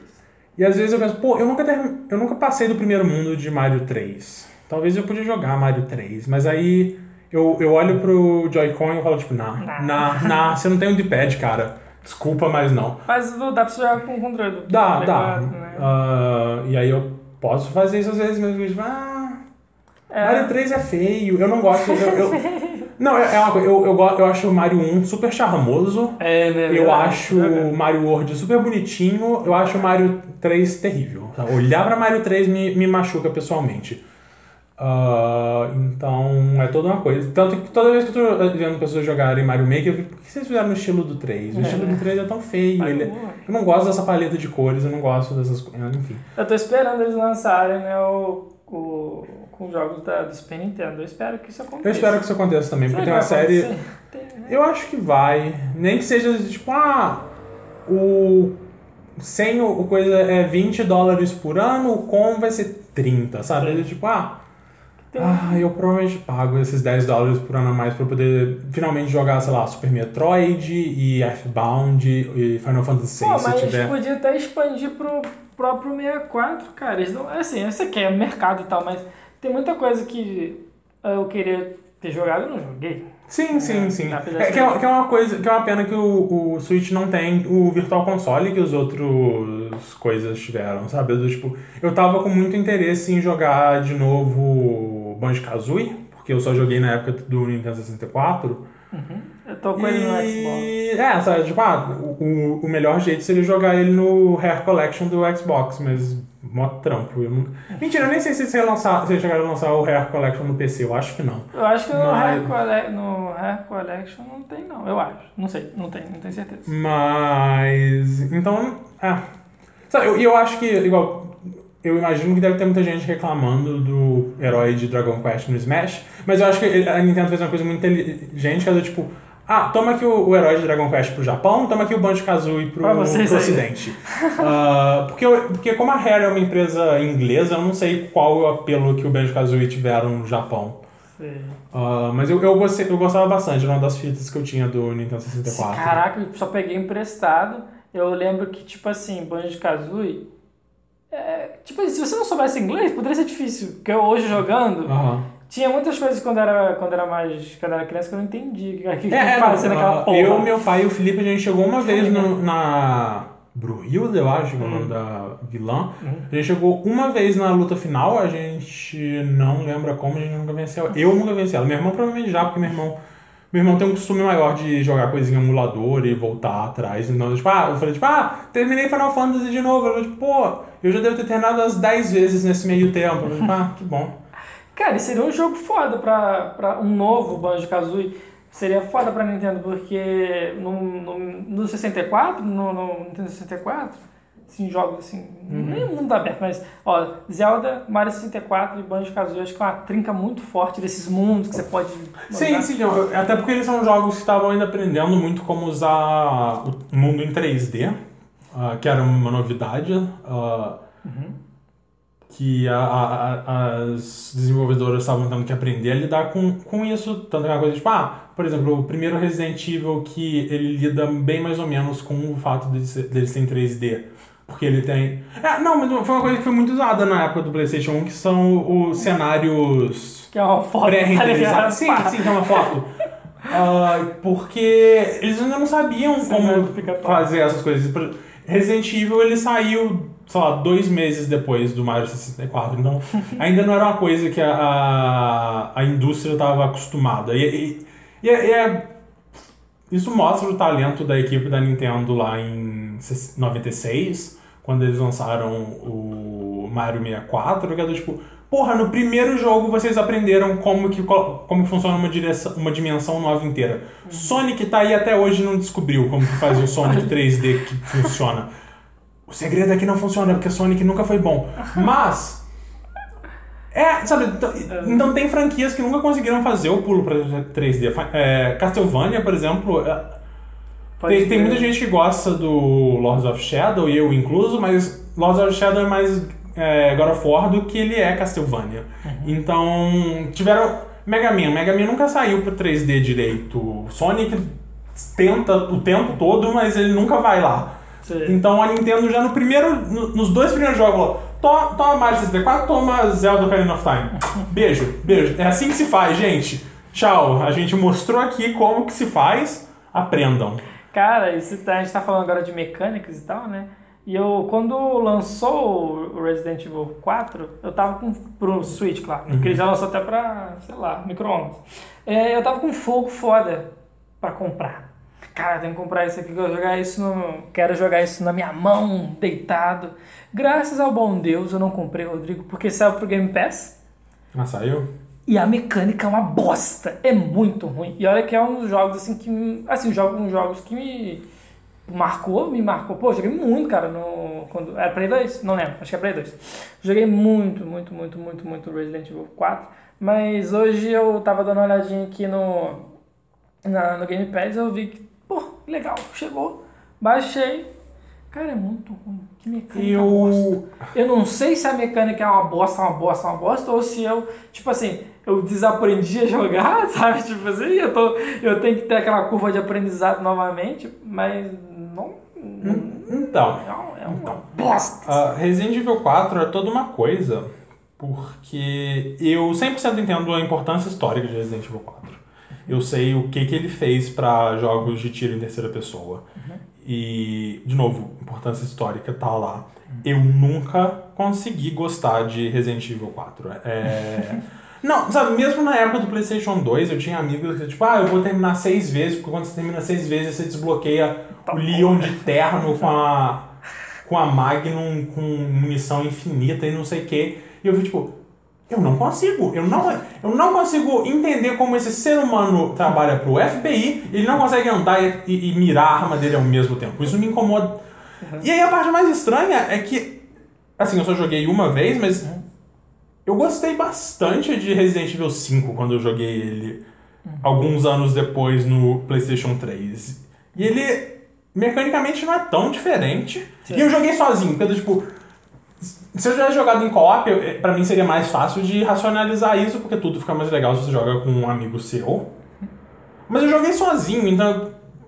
E eu ainda, sabe, tipo, se eu tiver que voltar pra, pra um Resident Evil, eu provavelmente escolheria o 5 Sei. Ah, desses pré-7 e... Sabe, eu não terminei o Resident Evil 2, o, o remake que Ah, saiu. você esse baixou? Eu comprei, eu comprei ele na época, eu joguei umas 5 horas dele e eu falei, ah, Mas dá pra te andar? dá, Ah, bom. dá. Tá bonito também pra Tá, caralho. bem, tá bonito e tal, e... Sabe, são bons jogos que eu respeito, mas tem alguma coisa ali que tipo, ah, não sei se é o Leon, talvez seja o Leon, eu não sei. Joga com a Claire. Porque, talvez, porque Presta eu... pra Amanda jogar com a Claire. Eu. Porque eu, por exemplo, eu joguei Resident Evil 5, 5, 6 e 7 são os únicos Resident Evil que eu terminei.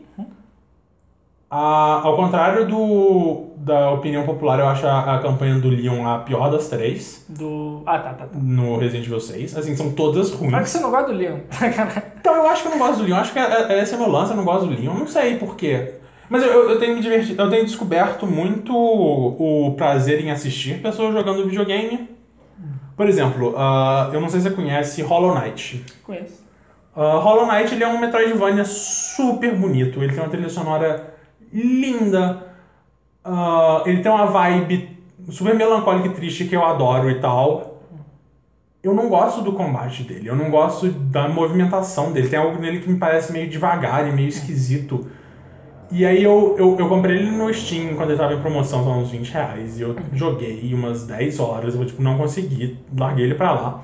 Aí ele tava em promoção na PSN por. Provavelmente mais do que eu deveria ter pago nele, mas assim, eu comprei ele por uns 6 dólares, sei lá, que convertendo isso dá o preço do, do seu mindinho.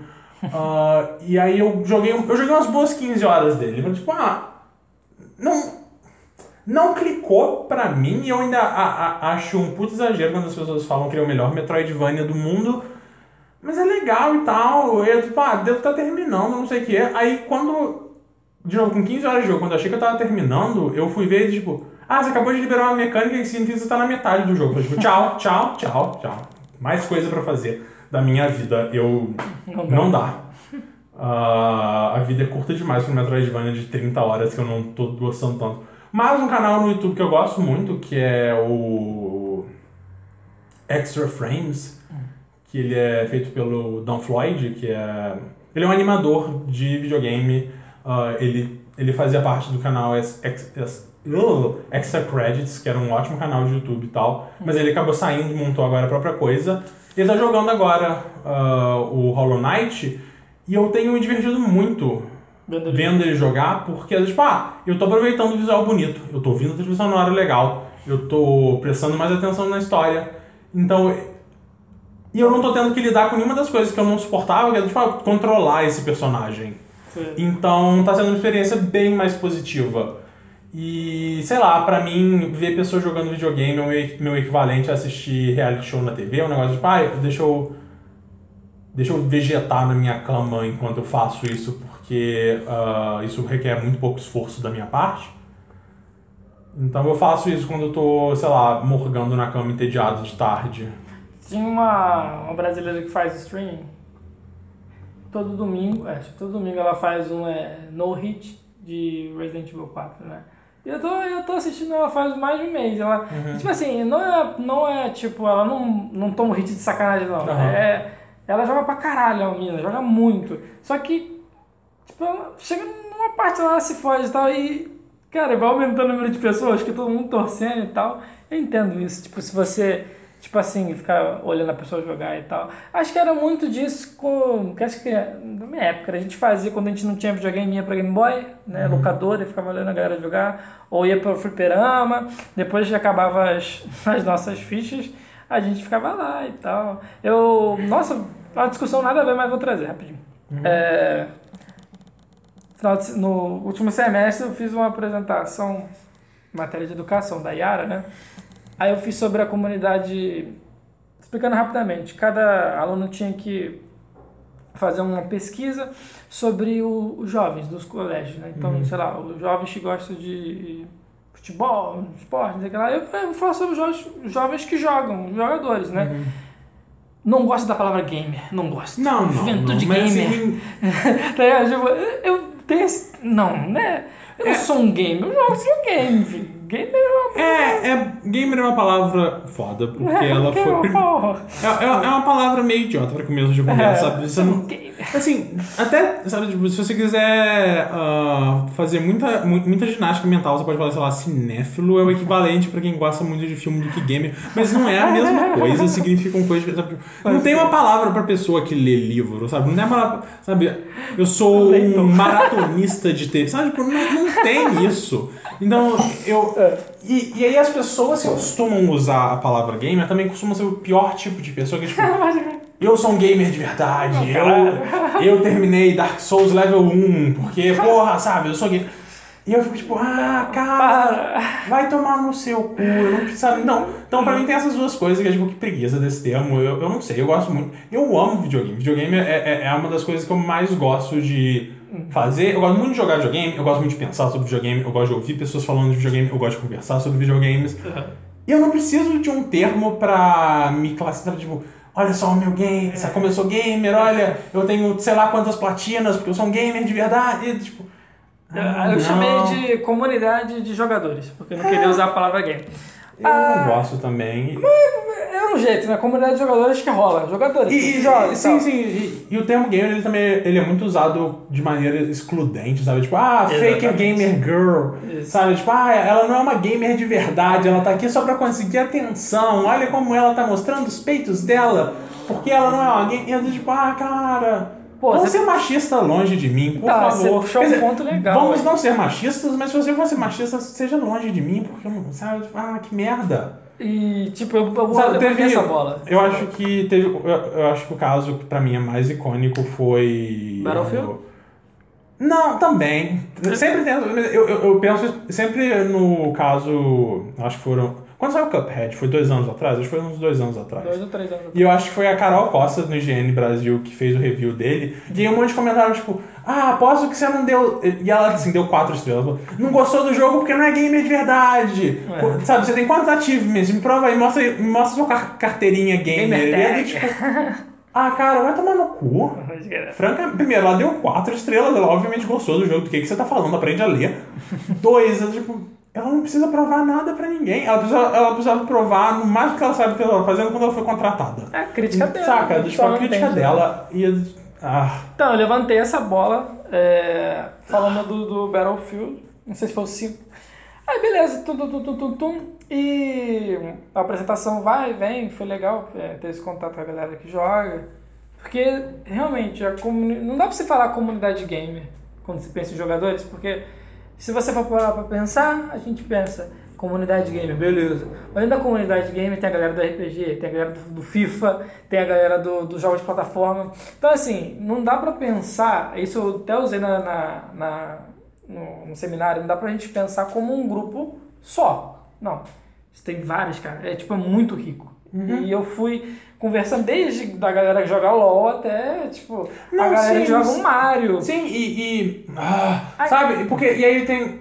a- sabe, tipo, a- até a, a tia no ônibus tá jogando Candy Crush, saca? Isso Exatamente. também é um jogo, sabe? Tipo, videogame é uma coisa tão prevalente que, você não precisa de um termo pra, pra tentar cla- classificar como uma minoria de pessoas oprimidas. Porque pessoas que jogam videogame não são uma minoria oprimida. Porque, primeiro, é um hobby muito caro pra você ser uma minoria oprimida, saca? Do, tipo, eu comprei um Switch, Switch não foi barato.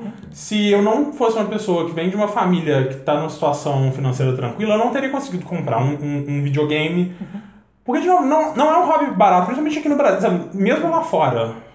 Sabe, comprar um jogo por mês de 60 dólares não é a coisa mais fácil do mundo. Aqui no Brasil, que esses 60 dólares viram 300 reais, é um absurdo. Então, mas eles assim, sabe, tipo, eu tenho um monte de jogo baixado no meu celular que eu jogo quando eu tô no ônibus ou quando eu tô entediado na minha cama sem querer levantar pra pegar o Switch ou ligar o, o PC ou o PlayStation 4. Isso também é jogo, saca? Então, todo mundo joga alguma coisa. E, e a ideia de você querer se separar e, e- e achar que você é especial por causa disso é tipo. É ah, foda, né? E o que você colocou agora foi a discussão, foi ao ponto onde eu queria chegar. E chegou essa discussão sobre a. Assim, eu acho que quando a gente está apresentando um trabalho, questionamentos são, são bem-vindos. Mas tinha uma galera lá na turma querendo me provar né, que videogames só, é, eram coisas é, exclusivas, né? Coisas exclusivas da classe rica. Ponto, calma aí. A gente sabe, nós conversamos. Você acabou de falar, é um hobby muito é caro. um hobby extremamente caro. É, é, é, é um absurdo. absurdo. É um absurdo. Mas, mas isso não quer dizer que só pessoas ricas jogam. Aí eu fui, expliquei desde. Gente, fliperama, Game Boy. Uhum. Por exemplo, o primeiro console que eu comprei, comprei com meu dinheiro, não, porque o Xbox foi meu que comprou, né? Uhum. Foi o Switch, quando eu tava Uhum. lá, porque tava mais barato e tal. Aí eu fui explicando, assim, pô, a gente jogava, é, eu que sou mais velho, né? Eu tenho 27 anos, então jogava, jogava muito fliperama em bar, Uhum. fichinha, pô. Jogava muito em Game Boy, game, aí, tipo, Game Boy, só fomos assim, tipo, ter um, eu acho que um- uma maior, é, como vai falar, uma maior propagação dos videogames, acho que na época do Play 2, do pirataria. Play 1 teve pirataria? Teve. Teve, Play 1 e Play 2. Uhum. Que, tipo, os meus, ah, tem um Play 1 e tal. E mesmo assim, era tipo assim, na época do Play 1 era mais tranquilo, mas no Play 2 era tipo, um amigo tem um Play 2, vamos na casa dele jogar e tal. Aí eu trago pro amigo ouvinte, trago pra você. Tipo, pensando a história do videogame no Brasil. E a gente sabe que a gente.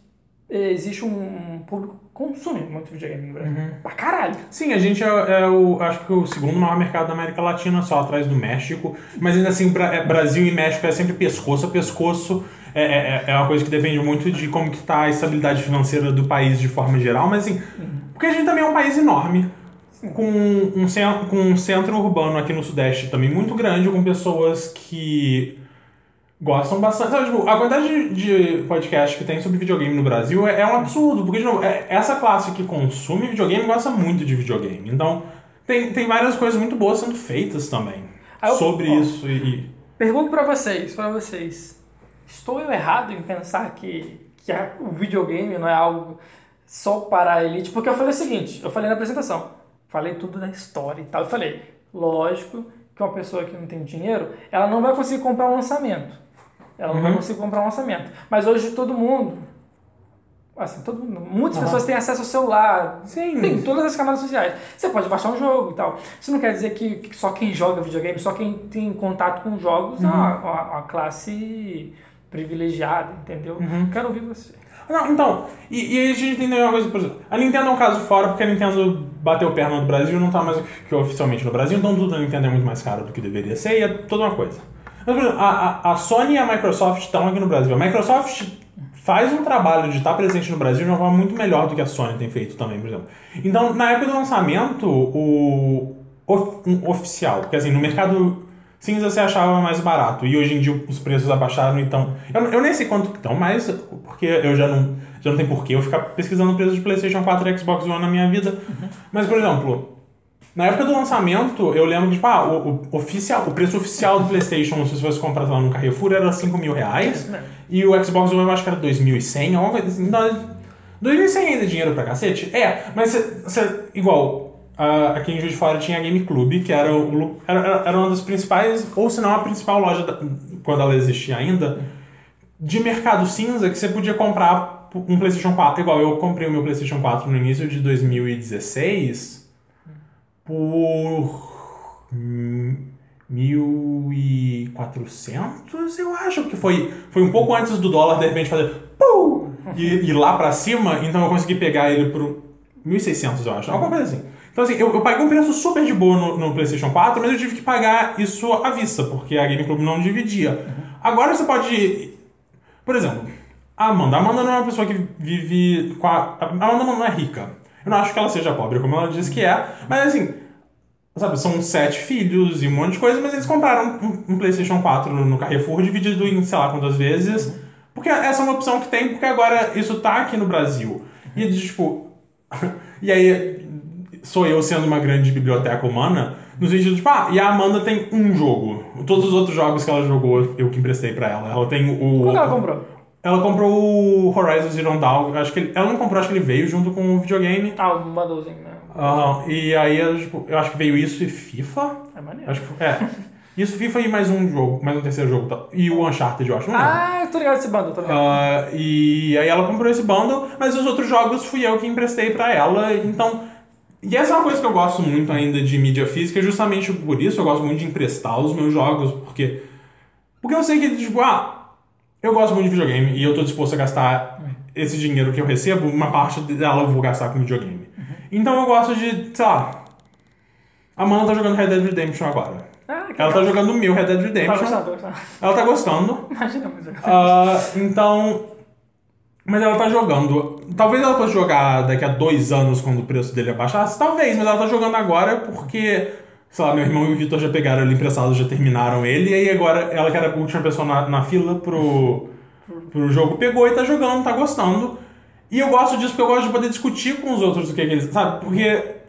Como, como eu sou a única pessoa que eu conheço pessoalmente que joga videogame com a intensidade que eu jogo, eu muitas vezes jogo, tipo, ah, tô jogando Fire Emblem. Quem que eu tenho ah, que não seja pessoas do Twitter pra conversar sobre Fire Emblem? Ninguém! E, e, e como eu comprei digital, também ninguém vai jogar o Fire Emblem. Eu não vou poder emprestar o Fire Emblem pra você e falar, tipo, toma, daqui a 60 horas a gente conversa o que que você achou desse jogo. E eu, eu não acho isso tão legal, porque eu gosto muito de discutir as coisas? É, é o que eu tava te falando de, tipo, ah, pra mim é mais interessante recomendar Evangelion pra Amanda do que Cowboy Bebop, porque eu acho que a discussão que eu vou ter com a Amanda sobre Evangelion é uma discussão mais interessante do que eu vou ter sobre Cowboy Bebop, porque eu acho que na maior parte dos casos ele vai concordar como Cowboy Bebop é bom e como Cowboy Bebop é bem feito.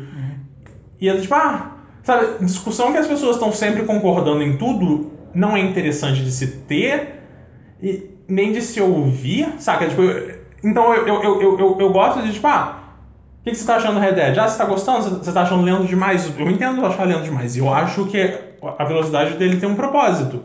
Eu acho que funciona para certas coisas. Acho que não funciona para outras. Eu entendo porque que meu irmão e o Vitor não gostaram, justamente por ser muito lento. Eu entendo porque isso é uma questão de contenda para as pessoas que jogaram o jogo. E eu entendo que é é uma escolha feita pelo Rockstar. É uma escolha que pra mim funciona porque ela me ajuda a construir aquele mundo. Eu gosto de ter essa discussão com os outros. Eu gosto de assistir um filme e discutir o filme. Eu gosto de ler um livro e discutir esse livro com outras pessoas. Então, por isso que pra mim sempre foi uma coisa muito tranquila, tipo, ah, terminei, sabe, tipo, terminei um jogo, eu mando uma mensagem pro Vitor, pro meu irmão e pra Amanda, tipo, quer esse jogo emprestado? E aí eu vejo mais ou menos pelo quanto que cada pessoa gosta. O Victor ele comprou o PlayStation 4 porque ele queria jogar o Red Dead Redemption. Eu falei, ok, pra você primeiro.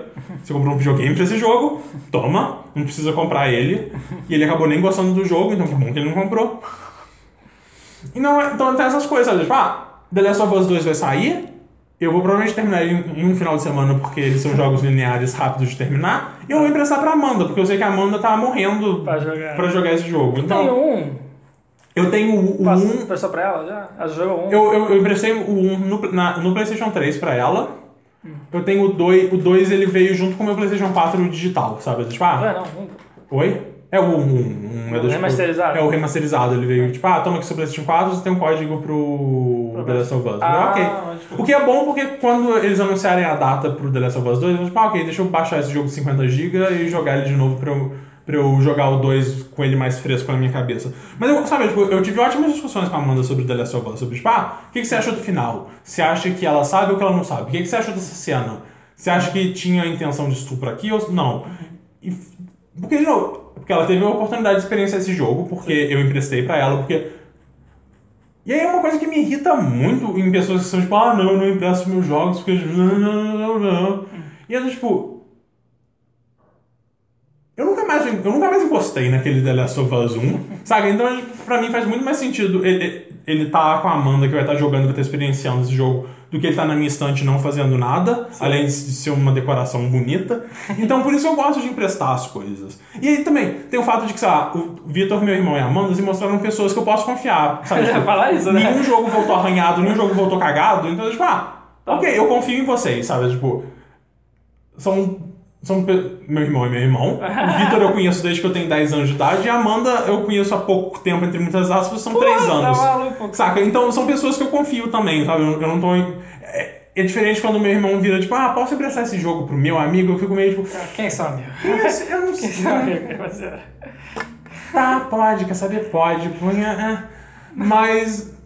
Mas é porque pra grande maioria dos jogos eu provavelmente não vou jogar eles de novo porque eu não tenho tempo pra essas coisas. Ao menos que eles ao menos seja um jogo relativamente curto. Que eles anunciam uma sequência do tipo, ah, ok, eu quero jogar de novo o primeiro lembrar. Porque O caso do The Last of Us, por exemplo, tipo, ah, ele é um dos poucos jogos que eu vou rejogar, porque, tipo, ah, ele é um jogo de, sei lá, 8 a 10 horas, que vai ter uma continuação provavelmente no início do ano que vem. Então, sei lá, em dezembro eu vou jogar ele de novo no final de semana, falar, tipo, ah, ok, lembrei de tudo, que bom, tô com isso fresco na minha cabeça, saiu dois, eu jogo dois, pronto.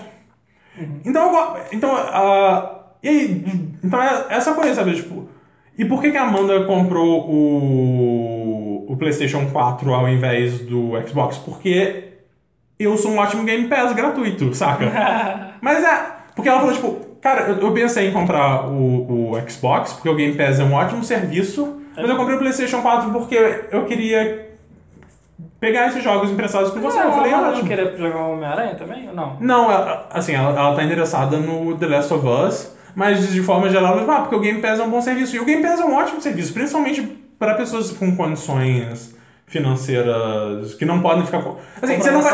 É, assim, você vai jogar poucos lançamentos que são os lançamentos da Microsoft? Sim, são poucos? São. Mas ainda assim você vai ter um- um- uma biblioteca de jogos, você vai ter mais jogo do que você vai ter tempo para jogar jogo. É verdade. Então, por exemplo, você pega um Xbox, que eu, eu acho que deve ser mais barato que um PlayStation 4. É. Você divide ele pra, pra um valor que seja realista. E você pega um Game Pass, que é o quê? 15 reais por mês? Por aí, é baratinho. Muito barato. Que é, de novo, é quase que um décimo de um jogo, sabe? Porque Em um ano de Game Pass, você compra um jogo no lançamento. Então é tipo. É um serviço que faz muito sentido e é um serviço que torna que democratiza os jogos de uma maneira que eu acho super legal. Saca? Ah, eles anunciaram na E3 o Game Pass pra PC. Eu, não, eu, eu só não assino porque eu, eu já tenho a maior parte dos jogos que estão lá. Mas, eventualmente, eu vou assinar, porque é um serviço muito bom que, mesmo que eu não vá usar ele tanto, eu gosto do que ele exista e eu quero que ele continue existindo, então eu vou dar esse meu suporte. Apesar de, novo, na Microsoft não tá precisando do meu dinheiro, mas assim, eu quero incentivar a ideia desse serviço, da forma como ele democratiza jogos. É, e pensar que nem todo mundo tem essa ânsia de querer jogar os lançamentos Não, não, não, sabe, eu- eu- Por exemplo, eu. Cara, tem muito jogo assim ó, tenho que jogar. Mas é que nem eu falo, eu falo brincando com, com os colegas. Se não tiver nenhum jogo de futebol no meu videogame, eu fico meio triste. Porque eu jogo muito, cara. Jogo de- Uhum. Assim, ó, eu jogo Zelda, jogo Mario, jogo. Que, que jogo? Hum, Zelda, Mario. Mas eu, cara, se tiver um futebol ali, e tem muitas pessoas que fazem isso, um PES, um FIFA, ah, tá tranquilo ali, tá jogando. Aí quando, ah, vou juntar uma grana aqui pra comprar um Red Dead e tal. E quem você falou, o Game Pass ele dá a oportunidade da galera ter uma biblioteca muito boa. E uma biblioteca muito diversa também, saca? Tipo, Exatamente. quantas pessoas iam parar pra jogar Dandara, saca? Tipo, quantas pessoas sabem da existência de Dandara que sai, eles iam dar uma chance pra... Mas tá lá, sabe? Você pode baixar ele sem nenhum custo adicional, então, tipo, ah, baixa, vê qual é. O pior que pode acontecer é, tipo, ah, não gostei. Baixei esse, sei lá, 500 mega, porque não parece um jogo muito pesado, baixei esses 500, 500 mega à toa. Pro outro. Segue a vida, segue a vida, porque de novo é um catálogo de sei lá quantas dezenas de jogos. Caralho. Pega mais um, porque não tá faltando. Então eu acho, eu acho um puta serviço foda. Ah, e me irrita muito, porque, de novo, a, a galera gamer tem muito problema, tipo, ah não, porque esse pessoal que ele só troca de disco no videogame quando lança um FIFA novo, não é gamer de verdade. Tipo, ah, vai tomar no seu cu. Sabe? Pra que esse elitismo? A gente, já- a gente já tá num hobby super elitista, você ainda precisa ficar levantando o nariz pra falar, tipo, ah, porque. De novo, eu, eu entendo que as pessoas não vão se. A maior parte das pessoas não vão se interessar por videogame tanto quanto eu me interesso. sabe? Tipo, eu tenho mais de 50 podcasts no, no meu feed assinados. Tranquilamente 80% deles são sobre videogames. E eu gosto de estar ouvindo o lançamento, sabe? Tipo, eu tenho uma lista de todos os jogos que. Todos os jogos não, mas de todos os grandes jogos, lançamentos que vão ter até o final do ano, com a data, falando, tipo, eu não sei se eu quero, quero esse jogo ou não quero. Se eu quero esse jogo, ele tá numa lista separada, que me diz o dia. Se eu tô na dúvida, ele tá numa lista com umas interrogações do lado, tipo, ah, eu vou esperar sair as críticas e ver se, se o jogo é bom ou não. Ou tem uns que eu, tipo, ah, esses aqui eu vou esperar entrar em promoção. E eu entendo que a maior parte das pessoas não vai ter dessa, porque a maior parte das pessoas não é maluca que nem eu, e, e, e não se. E, sabe, tipo, eu, não- eu, eu não quero falar, tipo, não se importa de uma maneira pejorativa ou que eu esteja sendo dismissive, saca? Eu não quero que seja isso, mas, tipo, eu gosto muito de videogame, eu gosto muito de estar participando da conversa, eu gosto muito de ouvir podcast sobre videogame, das pessoas falando sobre jogos, e ter jogado eles e entender da onde eles estão falando. E tem jogos que eu simplesmente quero jogar no lançamento, saca? Tipo, eu, eu, eu tô doido pra jogar o Zelda, o Link's Awakening e o Breath of the Wild 2 também. Ah, tô doido pra jogar o Pokémon. Apesar de que ah, assistir Detetive Pikachu me desanimou um pouco com Pokémon, mas a gente fala sobre isso daqui a pouco. Ah, e, e não, são jogos que eu vou jogar no lançamento, saca? Tipo, ah, novembro tá uma bosta porque dia 15 tem Pokémon e Death Stranding. Aí dia 22 tem o Star Wars. E o Doom Eternal, e eu tô tipo, eu quero jogar esses quatro jogos. Mas algum deles vai ter que rodar, porque eu não tenho dinheiro ou tempo, sabe? Tipo, porque, sei lá, se eu começar a não gastar dinheiro daqui até novembro, eu consigo guardar o dinheiro. Mas eu não ia ter tem que tempo. formar também, né? É, sabe? isso sabe? também. Tem, tem, tem várias outras coisas. Tipo, Que é o último não, período. não tem tempo viável pra jogar todas essas coisas. Então algum desses jogos vai rodar. Provavelmente vai ser Death Stranding. Ah, e Doom. Mas. Coisa É. tá tão animado no Twitter. Eu, eu não gostei muito de Metal Gear Solid 5 e isso me deixa com três pés atrás pra tudo que o Kojima for fazer. Mas é, é, o Switch tem sido uma ótima experiência, eu tenho gostado bastante. Uh, põe um D-pad de verdade nesse Joy-Con. Mentira, porque o meu Joy-Con já existe e eu não vou gastar mais dinheiro com o Joy-Con. Então, sei lá. Mas lança, lança um Joy-Con com um D-pad de verdade, por favor. Porque aí se o meu estragar eu compro com um D-pad de verdade. E aí eu posso jogar jogo 2D ne- nele. Pô, cara, você tava falando de Pokémon agora. Uhum. Sabia que na Amazon Prime tem várias temporadas de Pokémon? Cara, para. Não é que eu. Nossa senhora, quando eu vi aquilo lá. Tem Tokusatsu, né? Tem Jiraiya e Giban. A galera que é mais velha sabe. E, cara, tem uma das temporadas que eu mais gosto, que é a segunda, se for contar. A Jotô, né? Uhum. Cara, que saudade, cara, muito bom. Eu tô, eu tô animado e triste. É um novo mundo de aventura. Pokémon Jotô.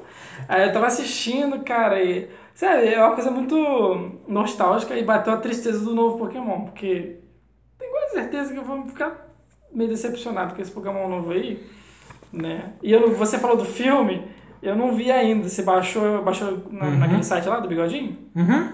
Vou baixar, mano. Tem que ver. É porque ele saiu em boa qualidade esses dias. Eu gostei pra caralho de Detetive Pikachu, cara. Rapidão, tem Pokébola? Pokébola tem? Tem. Pokébola. O filme. o- sei lá, a, a, a cena de introdução.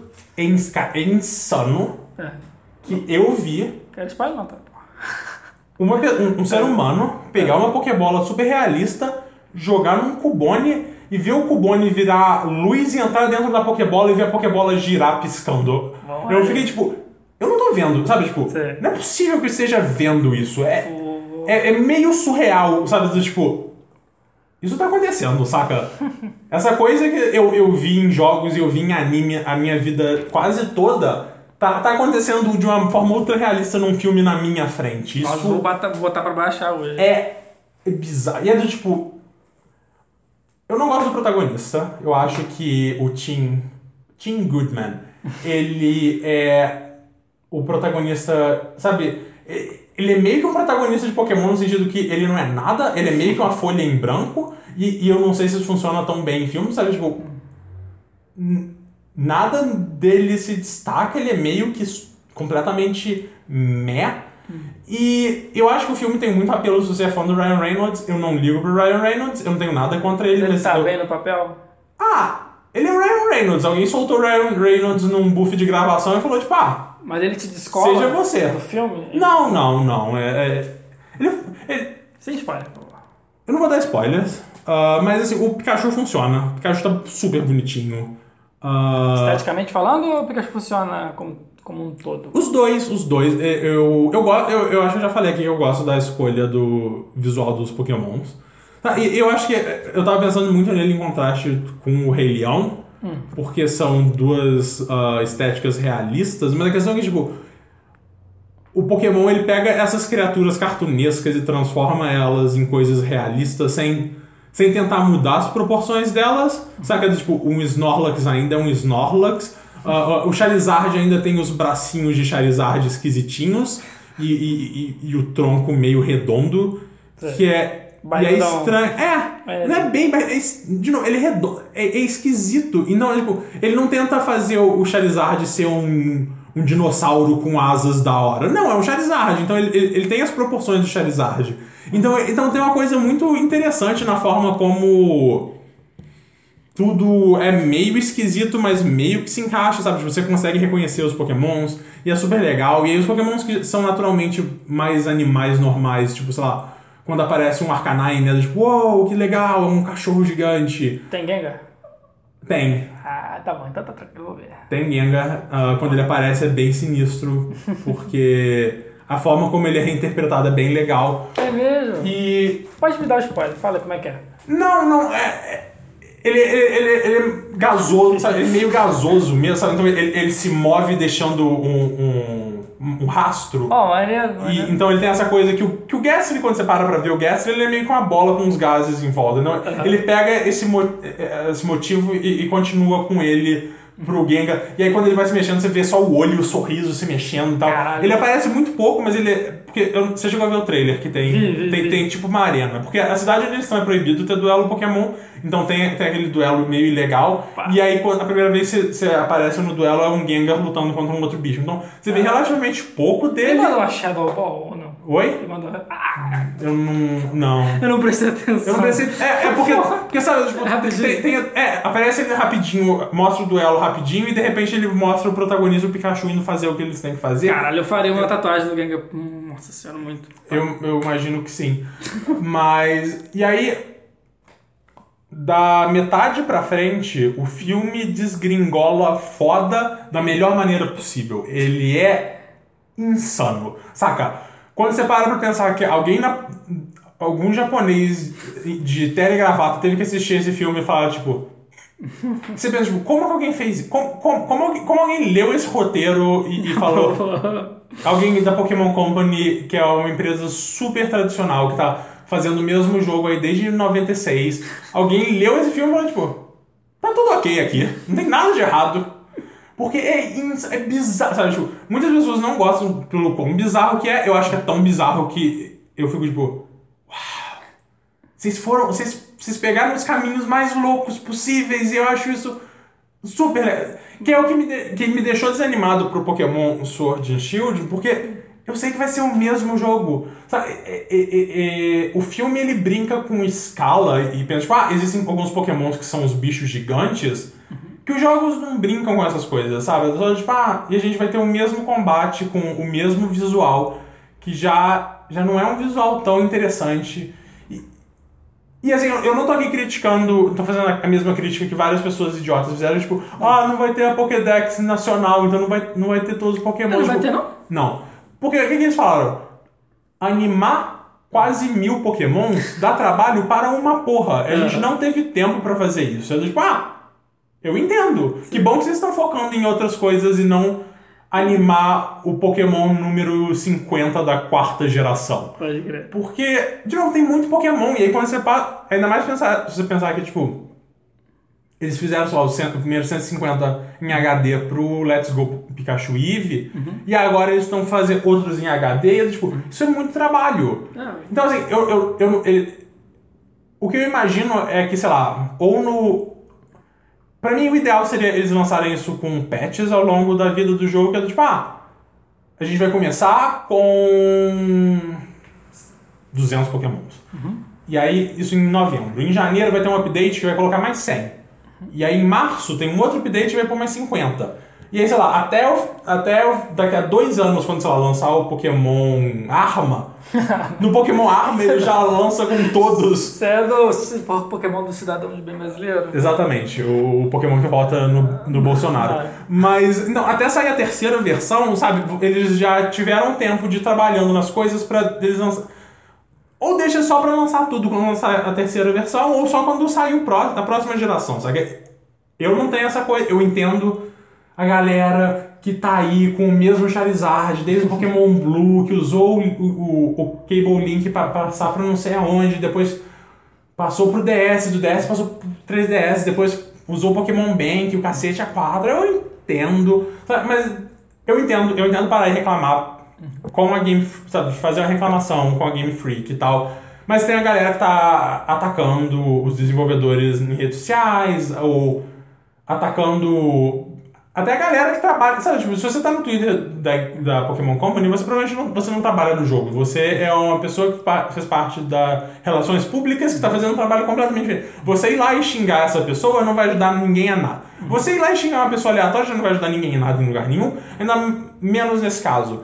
Então, ah, vai se fuder essas pessoas também, saca? Tipo, esse é o gamer. Sabe? Esse é o Esse gamer. esse é o gamer, Esse é o gamer de bem da família. Esse é o gamer de bem brasileiro. É, cara, é. Pô, é uma nova região, vamos trabalhar, não sei qual foi o, o jogo que não deixava você é, se jogar com os antigos no começo. É o. Eu não joguei, é o único Pokémon que eu não zerei. É o que tem o. XY. Não, não, o XY eu joguei. É o que o de, de, de folha, de grama, ele parece, ele parece uma cobra. É o X... Ah, não, é o Black and White. É, é, se eu não me engano, não tem no começo. Só tem Pokémon da região mesmo. Aham. né? Aí a galera fechou, torceu o nariz. Cara, eu acho, que nem você falou, é uma escolha muito boa, porque você vai ter menos trabalho. E, cara, região nova, Pokémon novos, cara. Pra que você ficar, tipo, ah, meu Deus, vou... Assim, é, tem a galera que tem esse lado sentimental, mas, pô... Assim, por mim, por Para. mim, a gente 100% Para. largava Game Freaks. E, e eu sei que isso nunca vai acontecer porque Game Freaks é dono de um terço de Pokémon como uma franquia. Mas assim, larga Game Freaks e coloca isso na mão, sei lá, coloca na, na mão de uma galera do desenvolvimento interno da Nintendo, sabe? O pessoal que fez Breath of the Wild, deixa eles terminarem a continuação e coloca pra eles o próximo Pokémon. E vamos fazer uma coisa mais ambiciosa, uma coisa mais grandiosa, sabe? De, de novo, o filme Detetive Pikachu, tá, eu não joguei todos os jogos nos últimos anos, eu, eu, eu não acompanho anime, eu não acompanho jogo de carta, mas eu acho que o, o filme Detetive Pikachu é a coisa mais ambiciosa que foi feita com a franquia Pikachu em muito tempo, porque ele é... Sabe, tipo, a, a única palavra que eu dei é, tipo, que eu, que eu não tenho uma boa tradução, é tipo, wild, sabe? Esse filme vai pra uns lugares que você fica... E eu gosto, sabe, de novo, porque Pokémon tá, tá, tá sempre na zona de conforto há tanto tempo que eu tô tipo, por favor, alguém faz uma coisa nova, por favor. E aí eles foram eles fizeram uma coisa completamente esquisita, bizarra, que várias pessoas não gostaram do final e eu acho o final ótimo e super bizarro. E eu gosto disso, e, e, e eu quero ver eles experimentando mais, porque eu ainda tenho muito carinho por Pokémon, sabe? Tipo, é, é ainda muito legal ver alguém caminhando com um trico do, do lado dele, sabe? Tem, tem uma coisa que bate em mim, ó, sabe? Tipo, ver um Charmanderzinho no colo de alguém. É muito legal. Então, a, a, ainda é uma franquia que tem que fala muito comigo, mas que os jogos estão cada vez falando menos porque é o mesmo jogo há 20 anos. Pode crer. Eu não aguento mais. Mas eu sou um idiota, eu vou comprar de novo. E eu sei que eu vou. Ah! Eles podiam fazer coisas maravilhosas. Eles podiam fazer coisas mais ambiciosas. Não, sabe? maravilhosas. Dá pra fazer. Dá pra fazer. Mas não quer fazer. Mas não, não, porque. Porque, sabe, era tipo, ah, quando, quando saiu o primeiro trailer do Sword and Shield que parecia que ia voltar aos Random Encounters, e eu fiquei tipo, ah, não, eu odeio isso. E eu vi gente defendendo, falando, não, Pokémon tem que ser game. Tem que ser Random Encounter, isso é- não pode ver o que, que você vai enfrentar. Porque não sei o que, não sei o que, não sei o que. E eu tipo. Ah, porque o, o Let's Go ficou muito fácil pegar Pokémon Shine. Eu fiquei tipo. Foda-se! Pokémon Shine. Foda-se Pokémon Shine, se você não quiser, não pega. Saca? Eu só peguei um Francamente. na minha vida e foi uma cagada, assim. Olha, eu nem fiquei felizão. Eu falei assim, nossa, esse Machop tá com uma cor diferente, tá ligado? Tipo isso. Sabe? Mas então, tem, né? Tem, sabe, tipo, é, tem, tem tantas outras coisas pra você reclamar. Ah, De novo, as pessoas focando nas coisas erradas e, e- e querendo. Você quer jogar Pokémon como era? Tem 500 mil Pokémons como eles eram lá. Todas as cores, todas as gemas, to- todos os tipos de metais que você quiser, tem. Tem, vai, sabe? Vai lá. Eles estão lá. Corre lá. Eles continuam existindo lá, do jeito que eles são, bonitinhos. Deixa eles tentarem uma coisa diferente, mais ambiciosa, por favor. Ah, Porque eu, eu queria ver eles fazendo uma coisa mais legal, sabe? Tipo, tenta fazer um, um, um Pokémon mais linear e, e mais. Não um Pokémon principal, RPG principal, mas lá, uma coisa mais. narrativa, saca? Que você pode, de novo, explorar a questão de escalas. Sabe, você de vez em quando vê no filme, tipo, umas pessoas em cima de uns pokémons enormes e tipo, porra, por que eu nunca vi isso num jogo? Porque eu nunca vi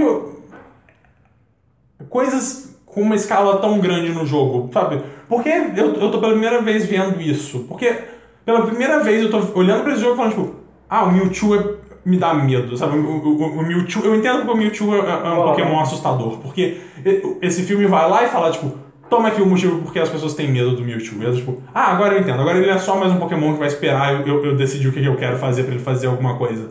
Então, de novo, você, você- não sou um game designer pra sugerir aqui o que, é que vocês podem fazer, mas existem formas que podem ser mais interessantes. Vou jogar Pokémon Sword? Eu vou jogar Pokémon Sword, até porque o Scorbunny parece muito legal. Apesar de que eu, eu tô quase entrando no time do Sobble, porque o Sobble é, é- é- ele é o meu Pokémon espiritual, que tá sempre triste e chorando, e, e eu amo o Sobble e ele precisa ser protegido. Então não sei. Mas é. E ah, o anime tá na. Tá na liga. E aí, ganha ou não ganha? Ganha ou não ganha? Vou pensar que ele ganha, eu não sei, sabe? Em algum momento esse filho da puta tem que ganhar. A última vez. Caraca, esse- podcast tem quantos anos? Três anos? Não, não tem. tem. Já deve ter três Eu anos. tava indo pro Japão, tava, não lembro. Foi, Você tá, acho- foi, foi antes de ir pro Japão, o primeiro. Caralho. Eu acho que talvez ganhe porque essa temporada é meio que como se fosse uma coisa meio não oficial, Aham. tipo, meio Liga Laranja, porque na região de Alola não tem liga, Aham. né? Talvez ganhe, vamos ver, né? Vou, vou assistir? Vou, vou com raiva? Vou. Mas é isso aí. É, hoje falamos bastante. Sim, sim. E. Vamos gravar com mais frequência. Vamos levar com mais frequência e vamos tentar ver se a gente consegue organizar melhor com outras pessoas também. É, pelo menos a gente Porque- tem um, uma gordura agora, né? Com dois programas. Sim, sim, sim. Ah, eu, eu ainda não sei quando eu vou publicar isso. Ah, provavelmente só depois da quinta da semana que vem pra dar um tempo pro pessoal Ah. descobrir que o, o 19 saiu e aí, ah, aí tá. E aí depois a gente ainda tem o, o, o podcast que você e a Amanda e o Luan fizeram, que a gente pode publicar ele depois também caso precise. Uhum. Então dá um tempo. Beleza. respirar nisso. Ah, eu não quero ver a cara do Audacity tão cedo, porque isso ainda é a parte mais chata, apesar de que o que eu tô fazendo aqui ajuda bastante. Ah, mas é. Ah, mas com, gravar com mais gente, infelizmente a Amanda não pôde estar aqui hoje, Porque imprevi... imprevistos não, porque a Amanda é ruim com datas. Porque o aniversário do seu pai nunca é um imprevisto. Você só é ruim com datas. Mas. Então tentar gravar com mais gente. Talvez um dia chamar o PH. Semana que vem. Na semana que vem é parada? Já? Sim, a gente vai viajar semana que vem. Então, a gente precisa fazer um programa, eu, você, Amanda, e pegar sobre Game of Thrones. A gente faz um Assim, vai estar of a gente num, num sítio que não tem. O problema é que aí eu, eu vou ter que ficar sem beber, porque alguém tem que conduzir esse ah, podcast. Tem que tomar uma bebidinha. Eu tava conversando, sabe com quem? Com a Jéssica. Pode deixar no podcast, não precisa tirar não. Tá. Aí eu falei, pô. Aí eu falei que a gente tava pensando em fazer isso, tal, blá, blá. Aí ela falou uma parada que é verdade, cara. Tipo assim, brincando, né? Tipo, vocês. Tipo, num, no meio do nada, tipo, na casa e tal. Um filme de terror, né? Faltou o Jason lá com a gente, né? Ah, o sítio à noite é um lugar bem assustador. Só tá? faltou o Jason. Eu vou dizer, aquele sítio à noite dá bastante medo. Ah, pode crer, né? O Vai cara, é ser bem verdade. legal. Animado. Então é isso aí, gente. Você pode encontrar o Rodrigo no Twitter. Arroba Sajinarave. Você pode encontrar o Rafael no Twitter. Eu nunca, nunca lembro. Arroba meu- Fael underline MPC. É, tem o Twitter Ah, do podcast. Tem o Twitter do podcast, que é arroba título falso. E vocês podem fazer cyberbullying com a Amanda em arroba mandinha underline RBD. Nossa dizer pra ela participar do podcast. Ah, mas é, É isso aí. é isso aí. Foi bom. Espero que gravemos em breve. Mata, né? Até mais.